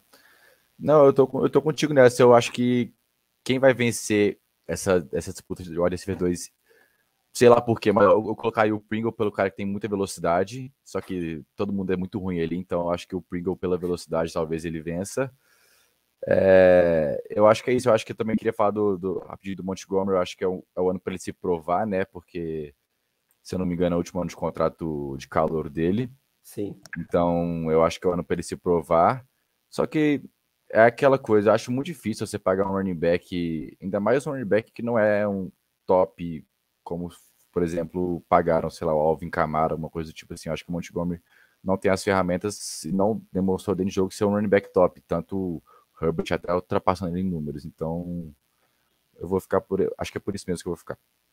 Boa. É, eu sei que o Bretas é, não gosta do Montgomery, é, vê ele como talvez o principal é, representante da running back dead zone. Eu quero que ele fale sobre isso. E aí responde o Leandro também no processo, que está falando que ele sempre produz muito nas partes fracas do calendário dos Bears. Você acha que é um fator aí a se considerar os adversários na hora de escalar o Montgomery. E antes de você responder, Bretas, mandar um salve para o nosso querido Sérgio, que chegou aí no chat falando que Swift the best forever, intimou o Edu a não falar mal do Kmet, ele não fez isso, e deu um salve para o Velhos Jones também. Então, responde o Leandro aí, fala um pouquinho sobre o Montgomery e o que mais você quiser sobre os Bears, Bretas.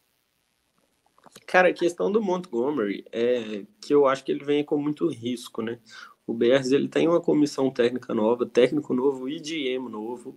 O Montgomery não é super talentoso, fiquei até satisfeito, fiquei até surpreso com essa informação do André e do top 100, não esperava mesmo.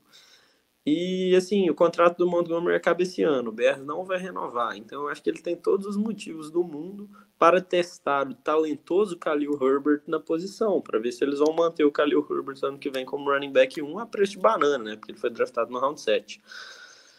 Então, assim, o Montgomery, eu acho que ele é muito boom or bust, porque existe um cenário da semana 8 em diante, o Montgomery é o running back 2 do Bears, que é o pior ataque da liga.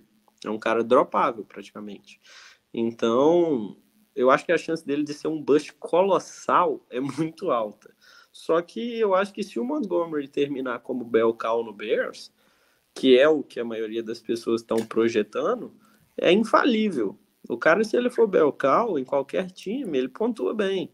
Então, assim, eu não tô draftando o Montgomery por causa do risco. Mas eu acho que que tem chance de eu estar errado com essa aposta no final do ano. Eu acho que o cenário mais provável é que o Montgomery termine o ano como Belcal e tenha um bom ano. Só que para mim tem um terço de chance dele ser um bust colossal e por causa desse bust você não vai ganhar sua liga. Então eu prefiro draftar outros running backs nessa faixa, ou wide receivers principalmente, que não tem essa chance de ser um bust colossal. Gosto muito do Darnell Mooney também, eu acho que o Mooney é um dos caras mais seguros do draft inteiro. Eu acho que tem um quê nele de Brandon Cooks ali, embora ele seja muito novo e o Brandon Cooks muito velho. Brandon porque Cooks assim, Jr. não tem mais ninguém para receber passe. Uhum. Então, eu acho que o piso do Mooney é incrivelmente seguro. Ainda que o Mooney não seja um jogador fantástico, a competição dele é zero. A principal competição dele por targets é o Cole Kmet, que está muito pouco provado na liga ainda. Então, eu acho que por causa dessa falta de competição gigante, eu gosto muito do Kmet e gosto muito do Murray também. São dois caras que eu tô mirando na liga. E, por enquanto, nenhum dos dois é reconhecidamente assim, um ótimo jogador, né? Vai que algum dos dois tem um breakout. Os dois estão entrando no ano 3, né, NFL. Pode ser que um dos dois tenha um breakout.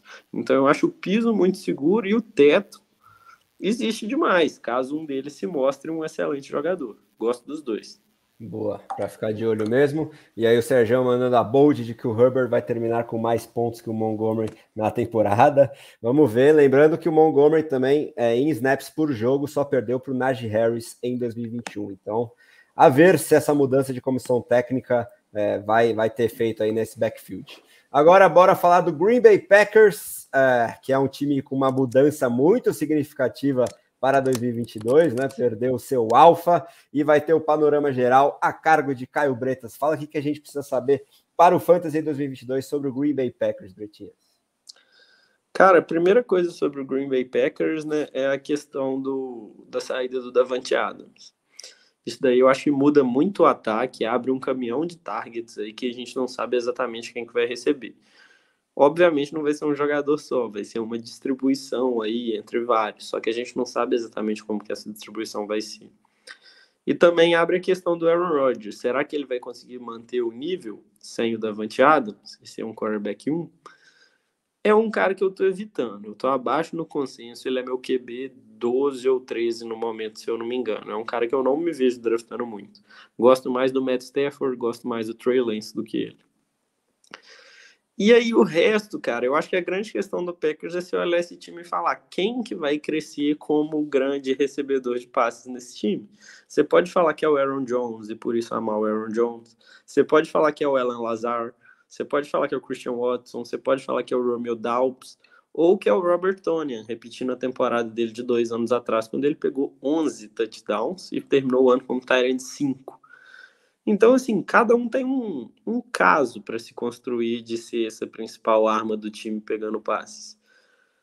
Então, assim, é, deu seu melhor palpite draft com base nisso. Mas o que, que é a minha análise? Eu acho que o Aaron Jones vai ter um papel muito importante pegando passes. É um cara aí que eu tô aberto a draftar no round 2, meio fim do round 2. O AJ Dillon é um cara que eu tô evitando um pouquinho. Eu acho que ele vai ser o running back 2 mesmo, porque o Aaron Jones é um ótimo running back. Eu acho ele muito parecido com o Alvin Kamara. Um Kamara versão um pouco pior. E um cara que, e dois caras que eu vou mirar muito em redraft são o Alan Lazard e o Robert Tony. Os dois eles são muito boom or bust, só que eu acho que nesse caso eles estão muito baratos. Então não é igual o David Montgomery. Se você errar a pick com o David Montgomery, você se ferrou no round 4. O Lazard está sendo draftado mais ou menos no round 9, 10. Então eu acho que é um cara que já vale a pena apostar.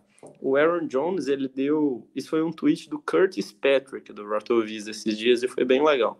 Ele anotou todas as declarações que o Aaron Rodgers deu sobre o Alan Lazar nessa temporada. E são um monte desse sentido assim. Ah, eu acho que o Lazar está preparado para ser o wide receiver 1 e isso não está me preocupando nem um pouco. Não, o Lazar ele vai ser o wide receiver 1 desse ano e vai suprir bem a carência do Davante Adams. Ah, e brincou. Ah, é muito difícil, né? Antes o meu wide receiver 1 era um futuro Hall of Famer e agora é um futuro Hall of Famer também. Brincando, né? Mas. Enquanto cara, isso, desceu a lenha nos jovens, né? É. Cara, tipo assim, ele deu papo de umas seis declarações citando com todas as letras que o Alan Lazar é o number one receiver. Seis. Então, assim, cara, ser o wide receiver 1 do Aaron Rodgers vale ouro. E historicamente, todos os wide receivers que cumpriram esse papel se deram bem. É, George Nelson, Randall Cobb, Davante Adams, até o Greg Jennings, antes do George Nelson. Então, assim, e vários desses caras demoraram a ter um breakout. O Davante Adams teve um verdadeiro breakout de seu wide receiver no ano 4. O George Nelson foi no ano 6. Então, assim, eu gosto de apostar no Al-Azhar. O potencial dele de bust é óbvio. Pode ser que ele simplesmente seja um wide receiver ruim.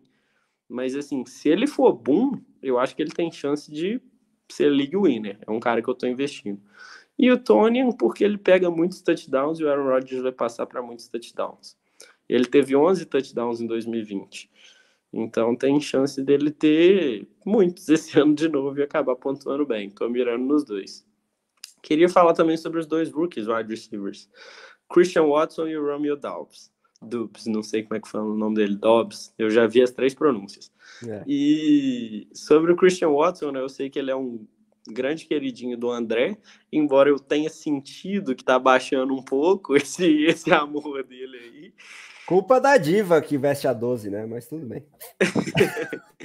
pois é, cara. O Christian Watson caiu demais no startup de draft que a gente está fazendo agora.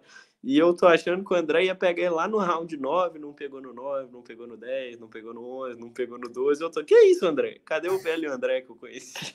É que nessa startup eu fui pro all-in também, mudei a estratégia, mas enfim. Então, aí o. Mas o Christian Watson é um cara, eu acho que ele é o rookie, o calor rookie que eu menos gosto para Dynasty e para Redraft. E o Romeo Dubs fica um nome interessante, eu acho, como sleeper. Eu acho que o Aaron Rodgers elogiou muito ele. O Aaron Rodgers não é de elogiar jogadores. Por outro lado, a faixa de preço dele está caríssima, tanto em redraft quanto em Dynasty. Então, eu prefiro apostar em outros jogadores nessa faixa. É mais ou menos a mesma questão do George Pickens. Boa, Bretas. É, é o, o Rodgers, né? Para complementar essas várias declarações que, que o Bretas é, mencionou e que traçam um panorama bem legal aí sobre esses recebedores, é, depois dele ter elogiado bastante o Dobbs, que é o mais hypado aí do, dos training camps, lembrando que o Christian Watson só voltou a treinar agora porque estava lesionado, o que pode ser também prejudicial para ele, principalmente em redraft. É, os Packers tiveram uma joint practice, né, que é basicamente um, um jogo treino com outra equipe, agora não vou lembrar qual time que era, e ele falou que o melhor passe que ele lançou, de mais de 20 jardas, foi para o Dobbs, e aí ele dropou, e aí o, o Rodgers ficou bravinho, daquele jeito que a gente está acostumado, né? É, o, o, tanto de talento que esse homem tem, o quanto ele joga, ele também é chato pra caramba, viu? Falando com todas as letras. Aí desceu a lenha, que cara nossa, muito mala. Desceu a lenha em todos os jovens, falou: não, desse jeito não tem condições, não sei o quê. Então fica essa montanha russa de hype aí.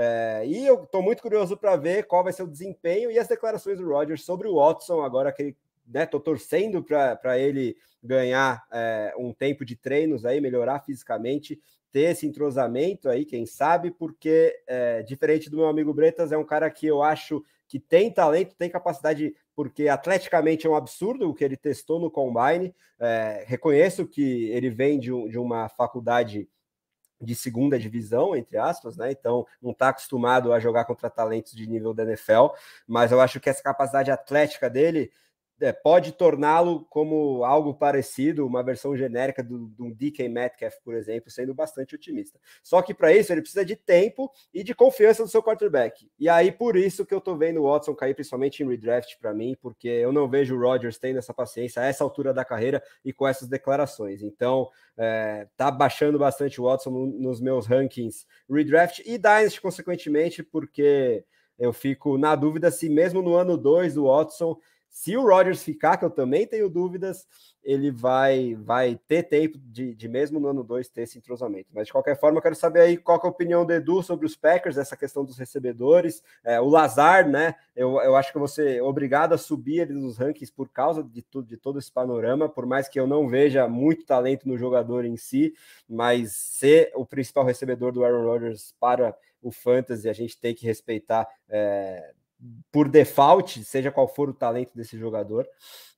E, e, e, também o backfield, né? Eu ainda estou abaixo do consenso no Aaron Jones, porque eu acho que a gente vai ver um split maior do que viu nos últimos anos com o AJ Dillon, mas tem que reconhecer também que, é, que o teto dele, em termos de recepções, é muito alto, né, Du? Então, em qual trem aí de hype você tá em todos esses jogadores dos Packers?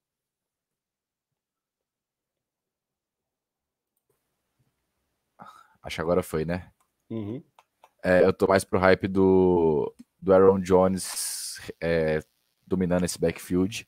Eu acho que ele vai ser o maior recebedor do, dos Packers na, na temporada. É, mas eu acho interessante falar uma coisa do, do Romeo Dobbs. Ele é um cara que se destacou muito na, no college. Ele jogava em Nevada, se eu não me engano. É um cara que se destacou muito no college pelo em receber passes longos, né? E eu acredito que o Aaron Rodgers é um cara que um dos quarterbacks mais precisos passando em longa distância. Então, talvez isso pode ser um, um fator que potencializa o Dobbs nesse ataque do, dos Packers. É, então é um cara que eu, eu gosto também para esse ataque, mas eu também vou ter que me render ao, ao Lazar sendo o receiver número um, pelo menos nesse começo. Falar que eu gostei muito da análise do, do, do Bretas falando do, do Tony e do Lazar, eu acho que o, o valor do Tony tá muito barato mesmo, parando para pensar assim, para um cara que já teve 11 touchdowns numa temporada, então eu vou, acho que é isso mesmo. É, sou, eu só me preocupo um pouquinho com a saúde do Tony, em que capacidade ele é. vai voltar, mas se voltar bem, é, acho que vai ser a principal arma de red zone do Rodgers, é, com alguma distância para o segundo colocado, e a gente já viu ele tendo uma temporada absurda em número de touchdowns, colocou ele no top 7, pelo menos, talvez até top 5 da posição, é, quem sabe isso se repita, né? E pelo preço atual dele, lá para baixo de ADP, vale a aposta com certeza. E aí no chat, nossos grandes colegas Júnior e Serjão estão é, mais no time Dobbs do que no time Watson.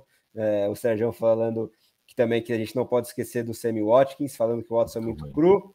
E o Romeo Dobbs fez um baita jogo de pré-temporada contra os Niners, é, só que aí jogou sem o Aaron Rodgers, né? Então talvez isso seja um fator. Não sei o quanto ele ficou bravo aí com esse drop na joint brackets que o Júnior tá lembrando. E aí o Sammy Watkins, vocês acham que vale alguma coisa aí de aposta? Talvez seja o wide receiver 2 do time, mas tem questões de saúde e já deixou a gente na mão tanto assim no fantasy. Eu tô passando longe. Alguém quer apostar no Watkins? Não.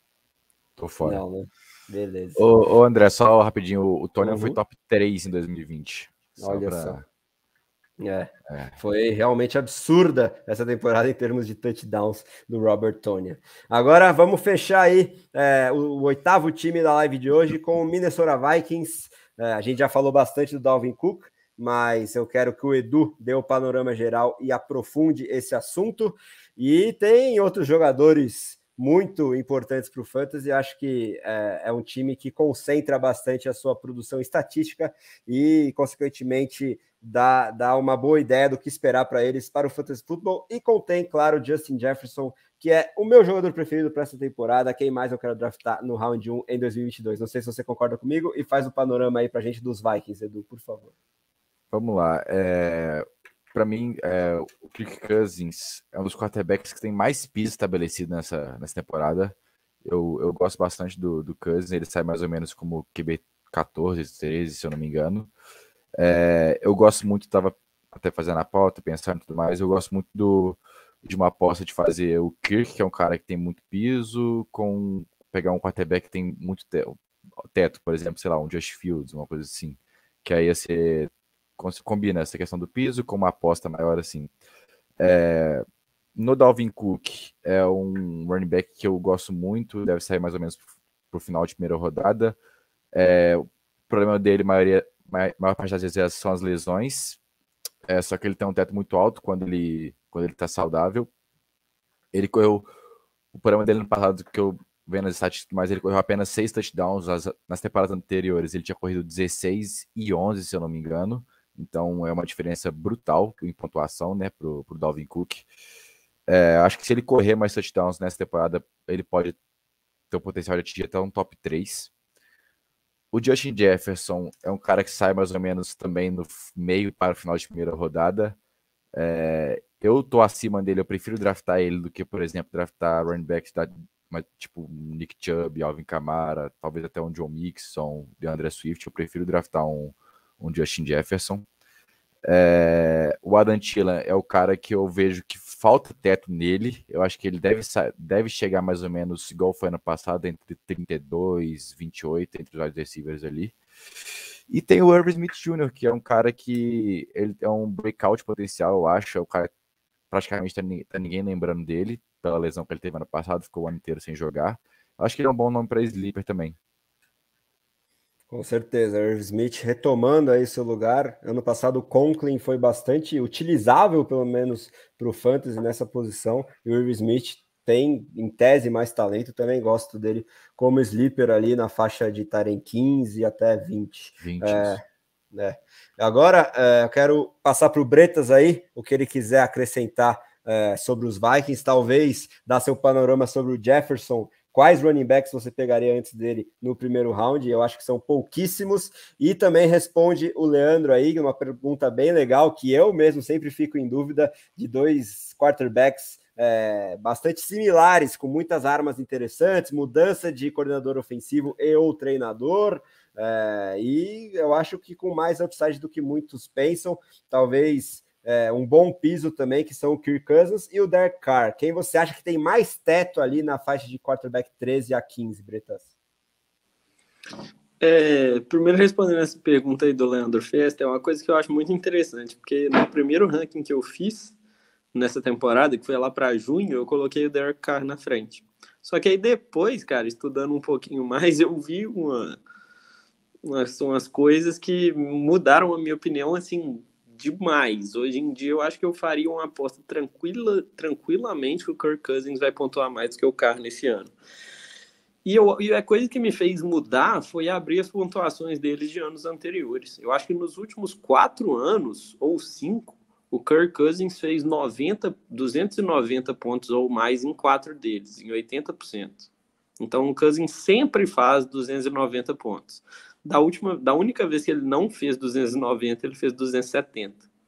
O Derek Carr, ele é o contrário. Nas últimas cinco temporadas, ele fez 270 uma vez. Então, assim, a melhor temporada do Carr nos últimos cinco anos é basicamente a pior do Cousins nos últimos cinco anos. Então, é uma aposta difícil de você fazer. O cara ele tem que ser muito melhor do que ele jamais foi e o Cousins ser pior do que ele sempre foi. Então, eu acho difícil fazer essa aposta. E outra coisa que me preocupa muito também com o Derek Carr, as armas são lindas, né? Só que a linha ofensiva é fraquíssima. Eles têm o Colton Miller de left tackle e depois são quatro jogadores ruins no resto da linha ofensiva. Isso me preocupa muito. E sobre o Vikings, analisando de modo geral, Dalvin Cook é um cara que eu estou evitando, ele é meu running back 6, então é um cara que eu não vou acabar tendo. E o Justin Jefferson é um cara que eu gosto muito. O Justin Jefferson é meu jogador 4 overall, atrás de Christian McCaffrey, Jonathan Taylor e Austin Eckler. Então eu tô saindo com muito Justin Jefferson na minha liga. Adam Thielen, médio com ele, e o Irv Smith também médio com ele. São caras ali que eu não me oponho a draftar, mas eu não tenho opinião forte nem para sim, nem para não. E o KJ Osborne, vocês acham que a gente pode ver ele flertando com top 50, top 60, sendo, sendo base, mais ou menos como um Tyler Boyd com mais upside esse ano? Com uma mudança de esquema que muitos esperam que passe a usar bem mais três wide receivers ao mesmo tempo em campo. Eu não gosto. Eu não draftaria o KJ Osborne, não. É, mas na verdade também é mais uma questão até filosófica, eu acho. Eu não costumo draftar wide receivers nessa faixa do draft. Quase nenhum. É raríssimo eu draftar Zona um wide receiver. dos handcuffs, né? É raríssimo eu draftar um wide receiver a partir da, do wide receiver 55. Só se for um cara que eu vejo um upside gigantesco, sei lá, um Rondell Moore. Que aí lá na semana 2, por exemplo, você vai saber se o Rondell Moore foi breakout ou se ele está sendo usado da mesma forma ainda. Aí você dropa ele não perdeu nada. Mas um cara igual o KJ Osborne, não, eu não drafto ele filosoficamente falando, só em best ball mesmo que eu topo. Boa, mas acho que é um cara que é basicamente um handcuff de wide receiver, né? A gente viu ele substituindo o Thielen ano passado e rendeu alguns joguinhos interessantes, mas ficar Você dependendo... gosta, né? Do Osborne? Eu gosto um pouquinho acima da média, talvez. É... E também se a gente esperar que a idade finalmente chegue para o Thielen, mas eu acho que pelas características dele, de ser mais uma arma de red zone, ele não precisa de tanta explosão física e tanto assim de, de juventude, consequentemente, é, e ele vai acabar desafi é, continuar a desafiar a matemática e, e marcando é, uma proporção de touchdowns absurda. E espero que isso se confirme de novo esse ano, porque no nossa, na nossa estratégia win da Copa do Mundo Dynasty é, do Day Score, a gente investiu uma, uma segunda rodada de 23 nele é, para é, fortalecer aí o nosso grupo de recebedores e partir em busca do bicampeonato. E de resto, né, acho que eu concordo com vocês. Eu já tive o Car na frente do Kansas, mas agora eu tenho o Kansas à frente do Car. Ele já foi, se a gente lembrar, de 2015 a 2017 lá no Washington, top 10 da posição, e nos últimos anos é, foi top 11, tanto em 21 quanto em 20. É, então, se a gente projetar que esse piso continua e a nova é, comissão técnica que vem da, da árvore do, do Sean McVay tem um teto maior, a gente pode, pode apostar aí no Cousins como um cara bastante seguro, pelo menos, e com um teto maior até do que a gente viu nas últimas temporadas. É, E o nosso glorioso editor-chefe Rui Maurício falando que o problema do Osborne é o Irv Smith e vice-versa. É verdade, né? A gente tem que considerar aí o Tyren também nessa divisão de targets. Bom, agora vamos para o nosso palpitão. Começar por você agora, Edu. Como é que você acha que vai terminar essa NFC Norte e quem vai para os playoffs? Um time só ou dois? Talvez três, não sei. então, eu acho que essa pergunta dos playoffs é difícil até, inclusive, porque obviamente o Packers deve terminar em primeiro lugar na, na divisão, só que a, o Vikings eu acho que ele é um bom time para chegar nos playoffs. Eu acho que esse ano os Vikings vão chegar nos playoffs, vão ficar em segundo lugar. É, o terceiro lugar para mim vai ser o Detroit Lions e o quarto lugar, para sua tristeza, André, vai ser o Chicago Bears, mas enfim, reconstrução, não, top mais. 3, draft de 2023 já está garantido. E aí, Bretinhas, como é que você acha que vai terminar essa NFC Norte? Cara, eu tenho muita vontade de falar do Detroit Lions em segundo lugar. Eu também, eu mas eu não vontade. consigo. eu tenho muita vontade porque eu gosto muito do time, cara. Eu gosto do Dan Campbell, eu gosto do Amorra, gosto do Swift. Mas na a linha ofensiva é excelente, só que a defesa deles é muito ruim, viu? Se você olhar a defesa deles, talvez seja das três piores da NFL. Provavelmente é. Então não vou conseguir fazer, forçar esse palpite. Vou com a mesma ordem do Edu: Green Bay, Minnesota, Detroit e Bears. Só que eu acho que Minnesota não vai para os playoffs. Boa, é. Eu vou, eu vou apostar do mesmo jeito que o Edu. Eu acho que os Vikings vão desbancar a vaguinha da NFC Leste é, depois de vários anos com dois times dessa divisão nos playoffs, a gente vai ver os Cowboys ficando de fora e os Vikings entrando aí, é, talvez na última vaga de wildcard da conferência. É, eu queria muito colocar os Lions nos playoffs em segundo lugar, mas acho que ainda não é o ano, eles precisam reforçar essa defesa. O Aiden Hutchinson acho que é o início de uma grande mudança aí, quem sabe, para essa unidade. É, e o Sérgio aqui tá palpitando que os Vikings vão ganhar a divisão e o Kansas vai ser top 7 no Fantasy. Brinca o grande muito. amante de, de Kirk Kansas no Brasil é Sérgio Luiz. É, vamos ver se ele estará com a gente na nossa próxima live para talvez falar um pouquinho sobre isso.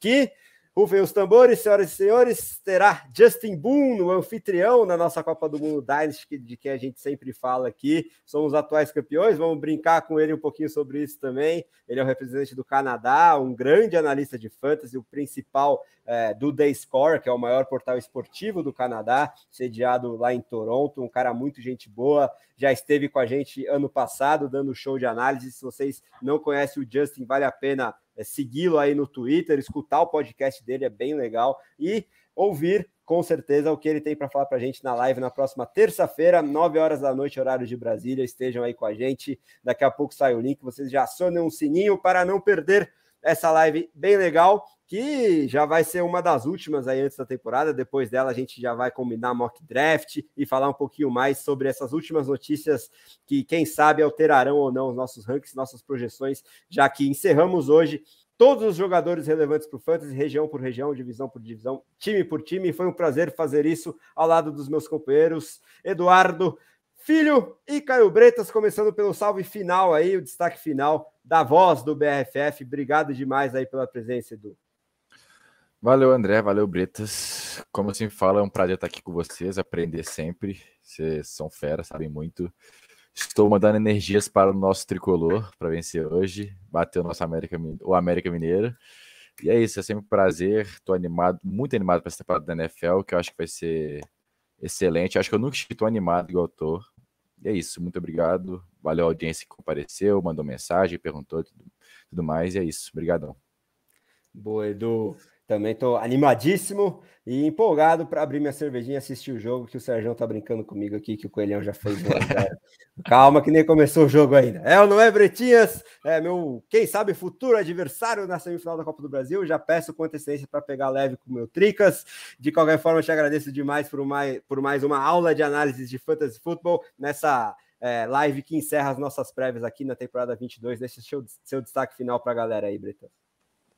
É, é, engraçado, né, que eu já vi, eu já vi você criticando o pessoal chamando o tricolor de tricas e agora eu tô tendo que escutar isso. Confesso, confesso que me arrepia um pouco, me dá me irrita um pouquinho ouvir tricas. Mas boa sorte pro São Paulo aí e eu tô animadaço também para essa temporada, cara. 49ers contra a Lance, né? Animadíssimo. Mas aí foi muito bom estar tá fazendo aqui, batendo ponto aqui nas lives, nas análises das divisões. E vamos embora que esse ano vai ser ótimo. Boa, Bretas. É isso aí. Obrigado a todo mundo que participou aí no chat, deixou suas perguntas, seus comentários. Esteja com a gente na próxima terça e nas lives que virão, principalmente durante a temporada também. Estaremos sempre apostos para ajudar vocês, galera. Então, um grande abraço e até a próxima.